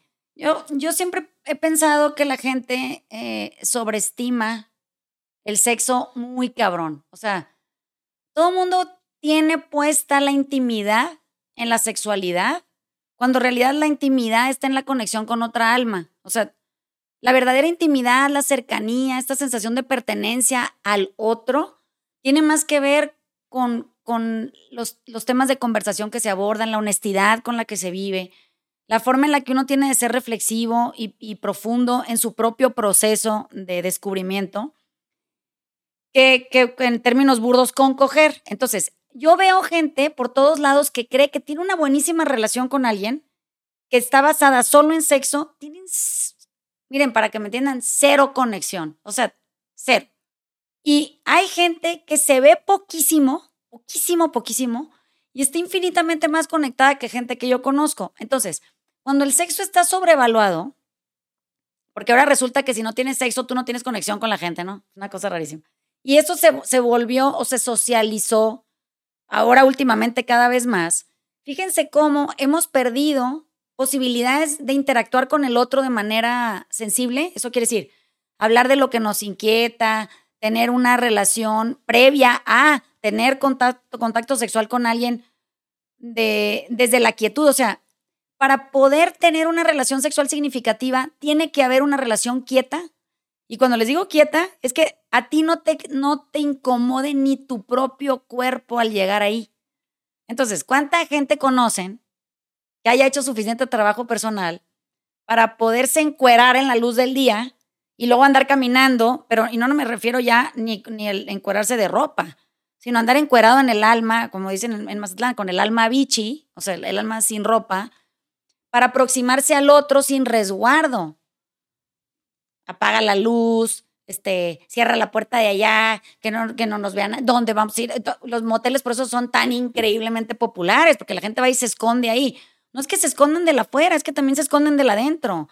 Entonces, qué cosa tan más extraña que, que, que el sexo sea hoy el motor de cualquier tipo de proximidad, porque ya ni voy a hablar de cercanía, de proximidad, para que dos personas intercambien cualquier cantidad de fluidos y energía. Imagínense la cercanía de un cuerpo sudoroso con otro. O sea, es demasiado cercano eso. Y ese intercambio de energía tan cabrona para que luego salgan con la novedad de que, no, pues esto es casual. Digo, no, es que en la vida nada es casual. O sea, ningún intercambio con otro ser humano es casual. Deberíamos de tomarle la importancia que tiene a, la existencia humana, digamos, hasta incluso de la persona que tienes enfrente, y que se valide y se dignifique la existencia del otro por encima del cuerpo que trae puesto. Entonces ahora todo el mundo anda encuerado, ahora sí físicamente, enseñando cosas para ver a qué chingada otra persona vacía atrae para sudar juntos, porque en eso acaban. Ay, qué horror. Eh, ¿Qué consejo nos das para ser más honestas con nosotras mismas, sin juicio y para fluir más libres? A ver, eh, ser honesto con uno mismo eh, es, en, teoría, en el taller, es dejar de falsear con la verdad. ¿A qué me refiero con esto? Nosotros ya no mentimos de manera flagrante. Es rarísimo eso ya en este mundo, porque como ya hay muchos teléfonos y grabaciones y todo ya. O sea, uno no puede andar mintiendo así de tipo, ¿dónde estás? Y contestas, eh, en casa de Tatiana. Y el 360 o tu pinche Find My iPhone o eso dice que estás en no sé dónde, qué chingado lugar. No, pues ya no puedes. O sea, es ridículo. Entonces ya la gente no miente deliberadamente. Ahora falseamos con la verdad. Eso quiere decir, decimos la verdad, pero la decimos de tal manera que logramos engañar diciéndola este ejemplo que les voy a poner ahorita es muy eficiente porque les va a dejar claro el mensaje. Entonces, imagínense que yo voy el fin de semana a un lugar y regreso. Y ustedes me preguntan, ¿qué hiciste el fin de semana? Yo les contesto, fui al barco, al mar de Cortés con unas gentes. Ustedes, sin error equivocarme, entendieron que yo tengo un barco y yo invité unas gentes al mar de Cortés, pero como soy muy humilde, lo dije sin, sin hacerlo mío. O sea, no dije, fui a mi barco al Mar de Cortés e invité a unos amigos. Dije, fui al barco al Mar de Cortés con unas gentes. Entonces, pues ustedes se imaginaron lo que quisieron, ¿ya vieron? Bueno, otra forma de decirlo es, fui a un barco al Mar de Cortés con unas gentes. Ahorita ustedes acaban de entender que el barco no es mío y yo fui con unas gentes que seguro me invitaron. Lo único que cambié en la frase es un al por un un. Eso quiere decir, moví dos palabras eh, en una oración muy larga, compuestas por dos letras, ¿ok? Que hacen la manera de falsear con la verdad. Eso quiere decir, las engaño voluntariamente, las uso con una intención. Ustedes nunca me van a poder acusar de que yo dije que yo tenía barco. Entonces puede venir Tatiana y decirme, oye, ¿por qué le dijiste al Charlie que, que te fuiste en tu barco si no tienes barco? Yo te voy a decir, yo nunca le dije que tenía barco. Claro que sí. Él me dijo que le dijiste que te fuiste en tu barco. ¿Cuándo te dije yo que tenía barco, cabrón? Me va a decir, no, pues dijiste que te fuiste al barco. Pues sí, pero el del Dani. Yo nunca dije que tenía barco. Sí, pero no aclaré nada. O sea, yo lo dejé pensar lo que yo quería que él pensara, con la información absolutamente verdadera que le di. Sí, fui al mar de Cortés y sí andaba yo en un barco. Nada más que lo engañé con un propósito y el propósito es que él piense lo que yo necesito que él piense acerca de mí. ¿Sí me explicó? Entonces, la honestidad absoluta está basada en parar de falsear con la verdad. Porque es que ahora ya no mentimos, somos muy elegantes. Ya, ya, mentir de otra manera ya se vuelve súper ridículo y vulgar, ¿no? Y dicen, ¿cuál es la diferencia, Vane, entre honestidad e integridad? Ah, a ver, eh, la integridad tiene que ver con la dignidad humana. Eso quiere decir, la integridad tiene que ver con la congruencia. Y yo podría ser una persona íntegra si yo exijo lo que soy capaz de dar. Eso quiere decir, si yo digo, mastica con la boca cerrada, la primera que debería estar masticando con la boca cerrada en lugar de con comida en la boca, diciendo mastica con la boca cerrada, pues soy yo, ¿no? Y, y eso me hace a mí un ser humano íntegro. Eso quiere decir que yo cumplo lo que ofrezco. ¿Sí me explicó? O sea, de mí se puede esperar lo que yo dije que iba a cumplir porque lo ofrecí, lo cumplí y eso me hace a mí una persona congruente, eh, fiel y, honesta. Y la honestidad en el catolicismo se percibe como un ejercicio de virtudes, pero ¿saben qué? La honestidad es lo que permanece por debajo de las apariencias que cambian. Eso es la honestidad. Entonces, pues es que yo sea la persona que soy, por más que me vista como me vista, me peine como me peine, esté con quien esté, viva donde viva, haga lo que haga, yo debería de permanecer siendo esta por debajo de todas las apariencias mías que pueden estar cambiando. O sea, no importa si yo crezco, me envejezco, soy de Mazatlán o no, es, es que yo pueda seguir ofreciendo eso mío íntegro al otro. Entonces, a la, a la larga, son complementarias. No, no hay integridad si no hay honestidad. O viceversa. O sea, una gente puede ser muy deshonesta y por eso no ser nada íntegra, ¿no? Sofía pregunta, Vane, ¿cómo autoobservarnos a través de convivir con los otros? Creo que ya había pasado una pregunta muy similar pero observarnos a través de los demás. El chiste no es que ustedes tengan los ojos puestos en los otros, no mames. O sea, no se los dieron para eso. Se los dieron para poder apreciar la belleza y para poder existir asombrados, porque el mundo es muy maravilloso, ¿no? Y porque, y porque la vida per se es sorprendente, es una cosa que no sucede todos los días. El, el par de ojos, o sea, la mirada que nosotros queremos transformar, es la que se refiere primero a nosotras mismas, eso quiere decir, que los ojos o el par de ojos que tenemos sirvan para poder cambiar la mirada que nosotros ofrecemos al exterior. ¿Y a qué me refiero con esto? O sea, yo me autodescubro cuando observo cómo miro. Eso quiere decir, es, es muy interesante. Cuando yo me, me doy cuenta cómo yo miro, o sea, cómo yo volteo a ver al otro y me cacho y mi mirada es hostil o mi mirada es de tedio o tengo una mirada de, confrontas, de confrontación o es flagrantemente agresiva, yo me puedo ver con esa mirada. Y eso es lo que la autoobservación hace por mí. O sea, el otro simplemente es un medio en el exterior para que yo pueda medir cómo veo. Si yo cada vez que volteo a ver, no sé, al Dani, lo veo con una mirada de desdén, y yo ya me caché porque pues no soy pendeja, y ustedes tampoco, entonces volteo y me veo y digo, le estoy ofreciendo una mirada de desprecio o de desdén, yo a través de la existencia del Dani puedo ver qué tan capaz soy de herirlo a través de incluso la mirada, ¿no? No tengo ni qué hablar.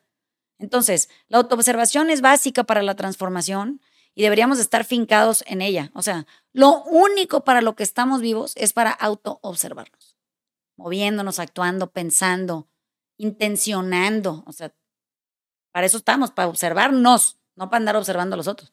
Pero ya hemos hecho maestría y doctorado en ver para afuera y chingarle la vida a la gente, ¿no? Entonces ya nos podemos quitar de ahí, qué hueva.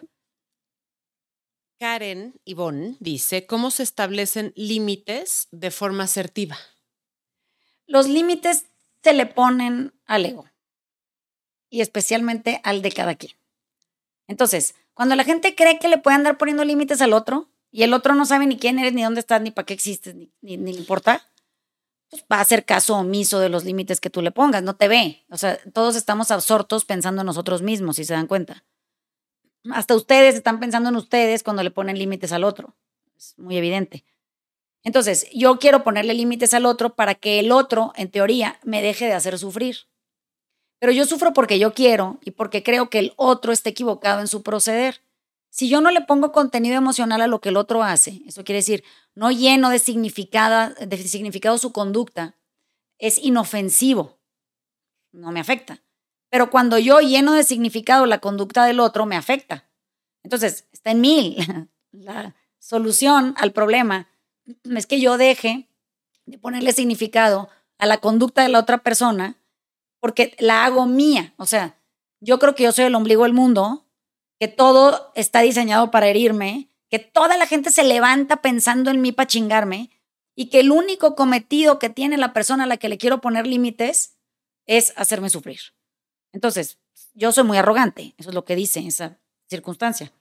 Para poder quitarme de ese lugar, tengo que entender que el otro va a actuar como tenga y quiera y piense y necesite actuar en sus propios términos, que yo me le atravesé en el camino de la vida de repente, pero que puedo permanecer en ese espacio quieta sin juzgar su comportamiento porque no me corresponde, pero sí puedo autoobservarme y poner muy atención muy puntual en cómo yo estoy interpretando la situación y le estoy poniendo contenido emocional que hace que yo misma, con mi opinión acerca de lo que el otro hace, me lastime. Esa es la respuesta. Hay, hay alguien que pone, por favor, enseñen al Dani. Ah, ¿no han visto Dani? No, y si lo ven, se caen para atrás, está guapísimo. Pero no nos vamos a distraer. Luego, al final, al final se los desea. Espérense al final. Ese es el güey que a cuadro mejor sale porque sus proporciones son épicas. Un guapo. Bueno, esperen. Em, gracias por la clase, son admirables. ¿Cómo puedo ser más compasiva conmigo? La, la compasión, em, la palabra compasión eh, está compuesta de, dos elementos. Uno es acompañamiento y el otro es, es la pasión, la palabra pasión. Eso quiere decir que ustedes deberían de poder ser capaces de acompañarse con pasión. Eso quiere decir interesadas, curiosas, generosas, eh, intuitivas, como en, en, una permanencia interior, ¿no? Queriendo averiguar de nosotros mismos. Eso es, eso es compasión. Y la mayoría de la gente entiende compasión como lástima. La lástima y la compasión viven en dos hemisferios diferentes, completamente diferentes. La lástima es jerárquica, eso quiere decir que quien siente lástima por otro se siente superior, y la compasión es igualitaria. Eso quiere decir todos podemos acompañar al otro con una pasión profunda por saber de él. Y eso quiere decir que podemos aplicarla a nosotros. Es pasión profunda por saber acerca de nosotros. ¿Sí me explico? qué lindo, qué lindo.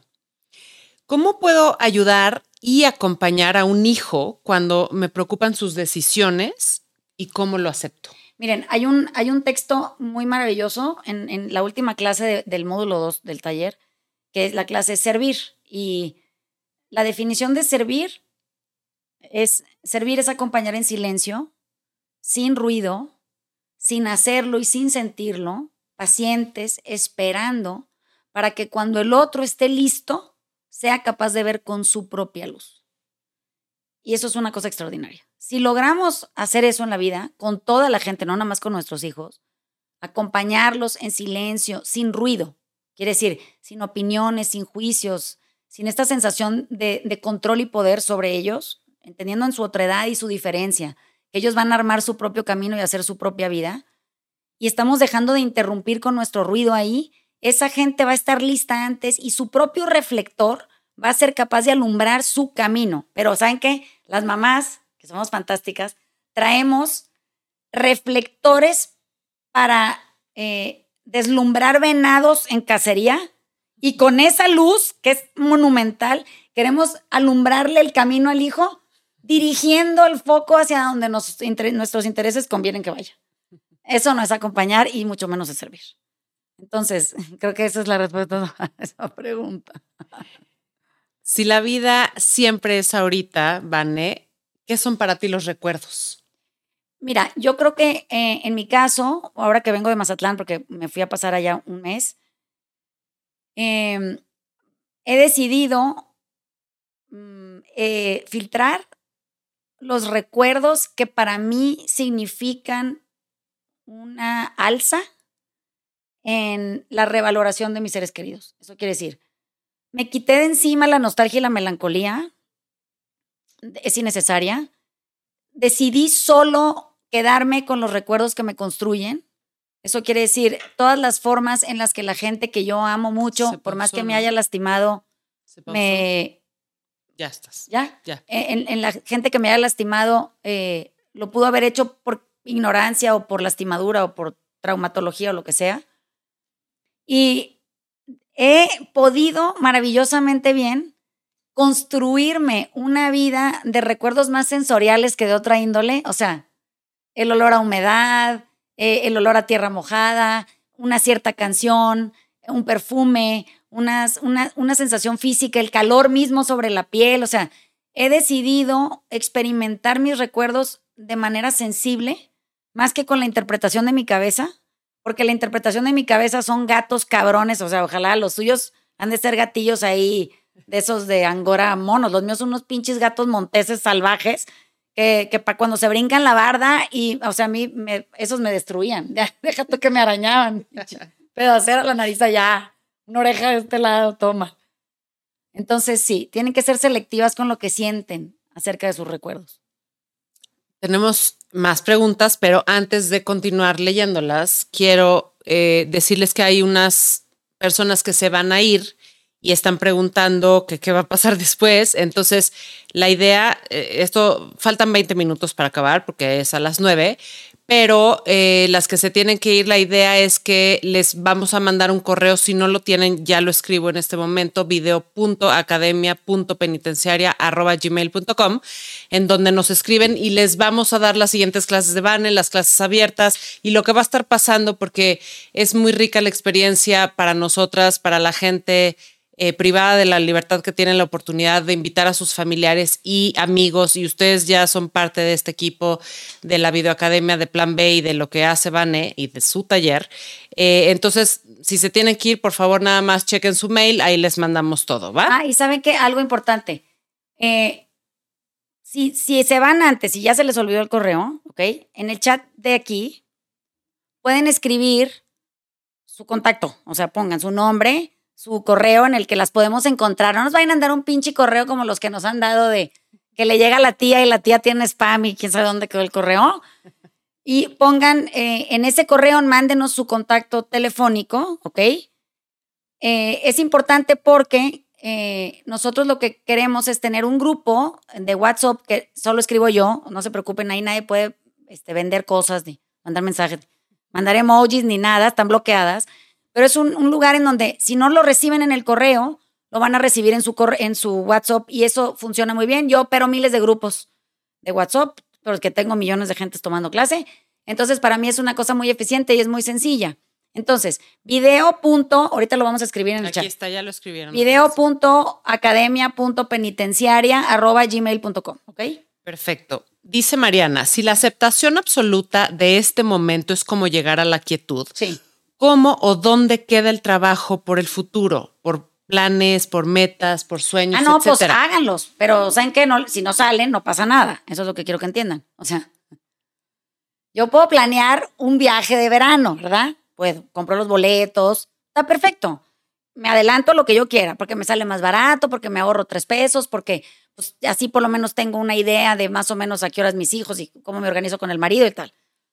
Pero tengo que saber que es muy probable que ese plan no se cumpla como yo me lo imaginé y tengo que estar bien con el resultado también. Entonces, si llueve toda la vacación, si el vuelo se retrasa, si el avión, si el aeropuerto está bloqueado, si el avión sale siete horas tarde, si pierdo el vuelo de conexión, yo tendría que saber de, de la misma manera en la que quieta planeé mi viaje, quieta tengo que esperar al siguiente momento presente que va tomando diferentes formas. O sea, hay momentos en donde toma forma de, traslado al aeropuerto, hay momentos en donde toma forma de mostrador con señorita, el siguiente momento toma forma de arco de seguridad, luego toma forma de compra de café, luego toma forma de silla de espera. El momento presente se transforma todo el tiempo, véanlo. Se los acabo de narrar, es muy evidente. Entonces, si el momento presente se vuelve lluvia torrencial, ¿qué creen? Así está bien también. Esto es parte del plan. Ustedes lo que pasa es que bloquean las posibilidades de, cambio y transformación que no convienen a sus intereses. Y cuando eso pasa y les preguntan, ¿cómo te fue en tu viaje? ¿Qué contestan? No, hombre, estuvo de la chingada todo. Digo, ¿por? No, pues porque es que no es lo que yo esperaba. Exacto, es que eres una pendeja. O sea, lo que tú esperabas y lo que la vida trae en su plan son dos cosas diferentes. Y lo que siempre sucede es lo que la vida trae. Mi plan, pues se lo puede pasar por donde mejor a cada quien le convenga, porque yo soy una partícula ínfima en un universo enorme de gente. O sea, somos 8 billones de cabrones vivos habitando el planeta Tierra. Si entienden que hay 8 billones de planes. No, no creo que la vida tenga ni el tiempo, ni la disposición, ni la capacidad, ni sensibilidad para andar tomando en cuenta qué queremos y qué conviene a nuestros intereses. Entonces, háganme caso, planeen, no pasa nada. Habitar el momento presente no está peleada con planear. Está peleado con que ustedes se la pasen de la chingada cuando el plan que hicieron no salió. Eso es lo que no puede pasar. Y para eso necesitan quietud, porque hay que saber estar bien en todos lados. Hay una pregunta que, que nos pasa mucho en la cárcel y no me dejarás mentir, que es, eh, después de escucharte y después de tener estas reflexiones con las que nos quedamos después de una clase como esta, que quieres que tus seres queridos tengan esta información y puedan accesar a, este, a esta mirada con la que nosotros queremos cambiar para tener una vida más quieta y querer invitar a más gente a la que nos rodea a vivir como nosotros vamos a empezar a vivir. Y entonces dice eh, Susana, ¿cómo enseño a mi hija de 14 años para que comience desde ahora a vivir desde su esencia y desde el ahora siendo ella, eh, eh, siendo ella misma, sin miedo al entorno? o sea, con el ejemplo, pues. O sea, miren, si ustedes lo que quieren es dar clase, búsquense un contrato en una escuela primaria y enseñen algo. Me vale madre qué. O den clase de ballet, o de flauta, o sea, o, de ortografía. Pero la verdadera transformación está en poder tener un mejor modelo de copia. ¿A qué me refiero con esto? O sea, si yo lo que quiero es que Tatiana, que fuera mi hija de 14, lo haga mejor, yo lo tengo que hacer excepcionalmente bien. O sea, yo no lo puedo hacer medianamente bien y luego decirle a ella cómo hacerlo mejor. Yo tengo que estar de manera comprometida conmigo a tal grado que la única que todo el día se esté persiguiendo en su actuar, corregir, mejorar, hacerlo y gozosamente, entiéndanlo, no a través del sufrimiento, gozosamente hacerlo bien, soy yo, porque los, los seres humanos somos producto de la copia. O sea, todo lo que ustedes son hoy, saben, hablan, se comportan, entienden, los valores que tienen, la forma de la, construcción social que las define, la copiaron. No, no la traían de nacimiento. Entonces, imagínense qué cabrón que somos así de eficientes para copiar. Pues no desaprovechen la oportunidad, por el amor de Dios. Quieren que sus hijos lo hagan mejor, háganlo ustedes excepcionalmente bien. Y silenciosas, ¿eh? O sea, yo tiendo mi cama desde que me acuerdo, voy de vacaciones a Mazatlán y ¿qué creen? Que encuentro a todos mis hijos teniendo sus camas. Ay, qué pinche maravilla, ¿cómo pasó esto? Pues porque la atiendo yo, pero aparte la atiendo con gozo. Chiflo, canto, le jalo, le muevo, o sea, no es un calvario para mí, me encanta lavar ropa, por ejemplo. Entonces lavo ropa, pero con café, pero música, pero toneladas de ropa, cinco horas de lavar ropa. Y mamá, te ayudamos y separan colores y pues es gostoso. ¿Quién se va a aburrir en eso? Nomás que ustedes se podrán imaginar.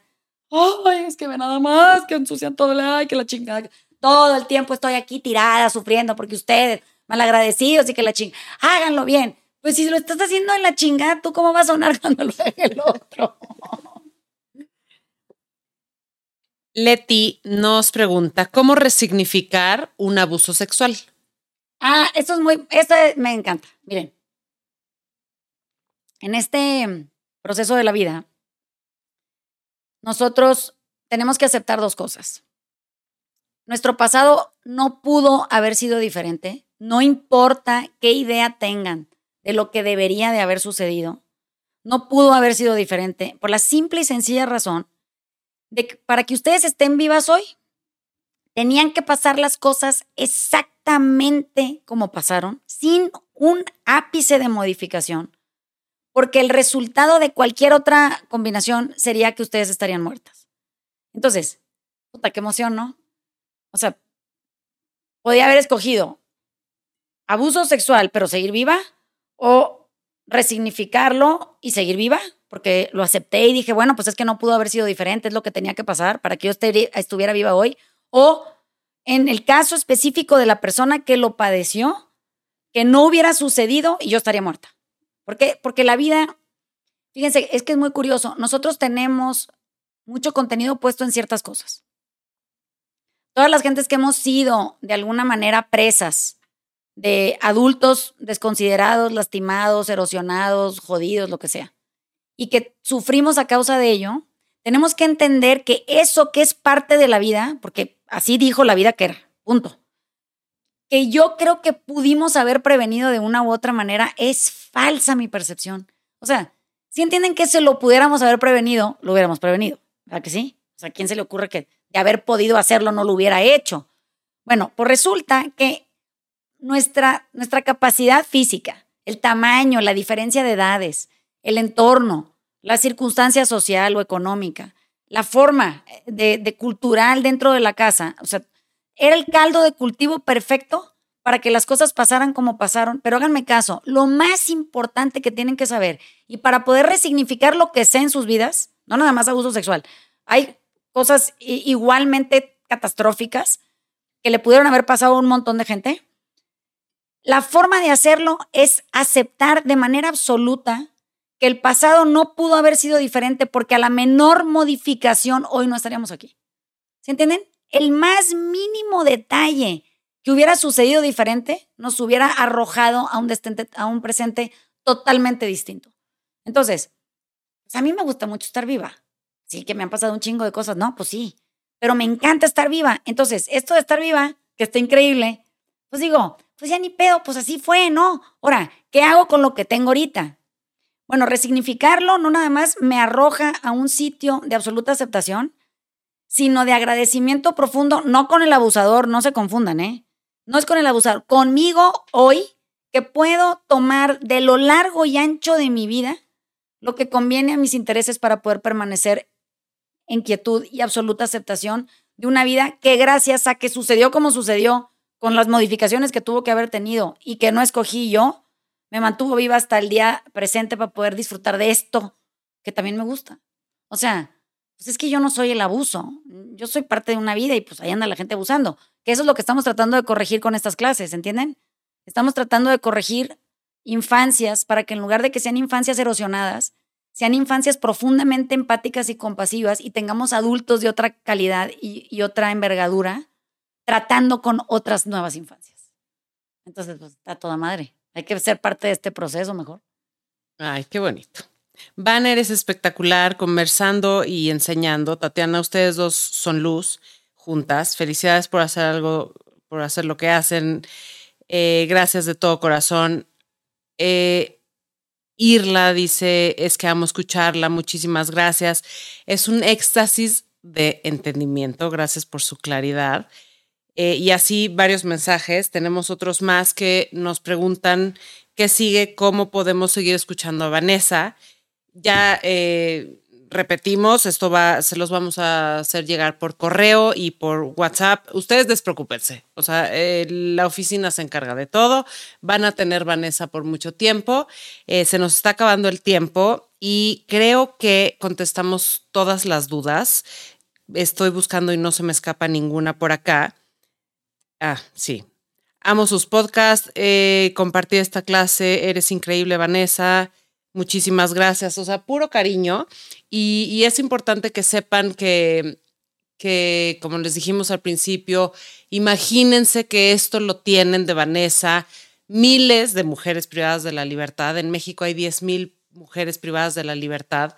Ya hablaremos en otra ocasión de los detalles de, de esta condición pero es un placer para nosotras trabajar con ellas y poder, imagínense, ustedes lo escucharon dos, dos, horas, ellas lo escuchan, escuchan a Vanessa una vez a la semana durante dos horas y tienen estas conversaciones y estas inquietudes y preguntas y ella les responde y de verdad es increíble lo que ha logrado en términos de transformación y cambio en los centros penitenciarios.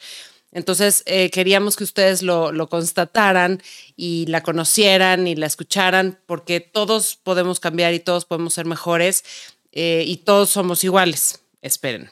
Gracias por todo. De Zuleima, saludos, sigan enseñando más. Infinitas gracias a las dos, mujeres súper inteligentes. Em, Tengo, creo que, que eh, vamos, a, vamos a hacer esto que decía Tatiana ahorita.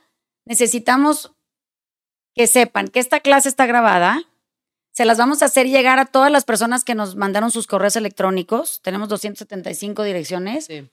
Mucha gente no podía estar presente en la clase hoy porque trabaja, está viajando, ya nos habían avisado todo esto. Entonces, esta clase va a llegar a sus correos electrónicos. Quien no lo haya mandado, mándelo. Quien no haya mandado su teléfono, mándelo. Este chat es privado, lo tenemos solo nosotras. Escríbanos el, el teléfono aquí y les vamos a pasar la, la clase grabada para que ustedes la puedan ver 15 millones de veces, me vale madre, 300 mil, le regresan, le ponen play y la tengan accesible y la puedan compartir. O sea, esta es una clase que, siendo pública, pues la vamos a hacer pública de, de veras. Hay un link, esto está en un link de Zoom. Este, lo voy a hacer abierto para que la gente pueda mandárselo a sus familiares, a quien ustedes quieran.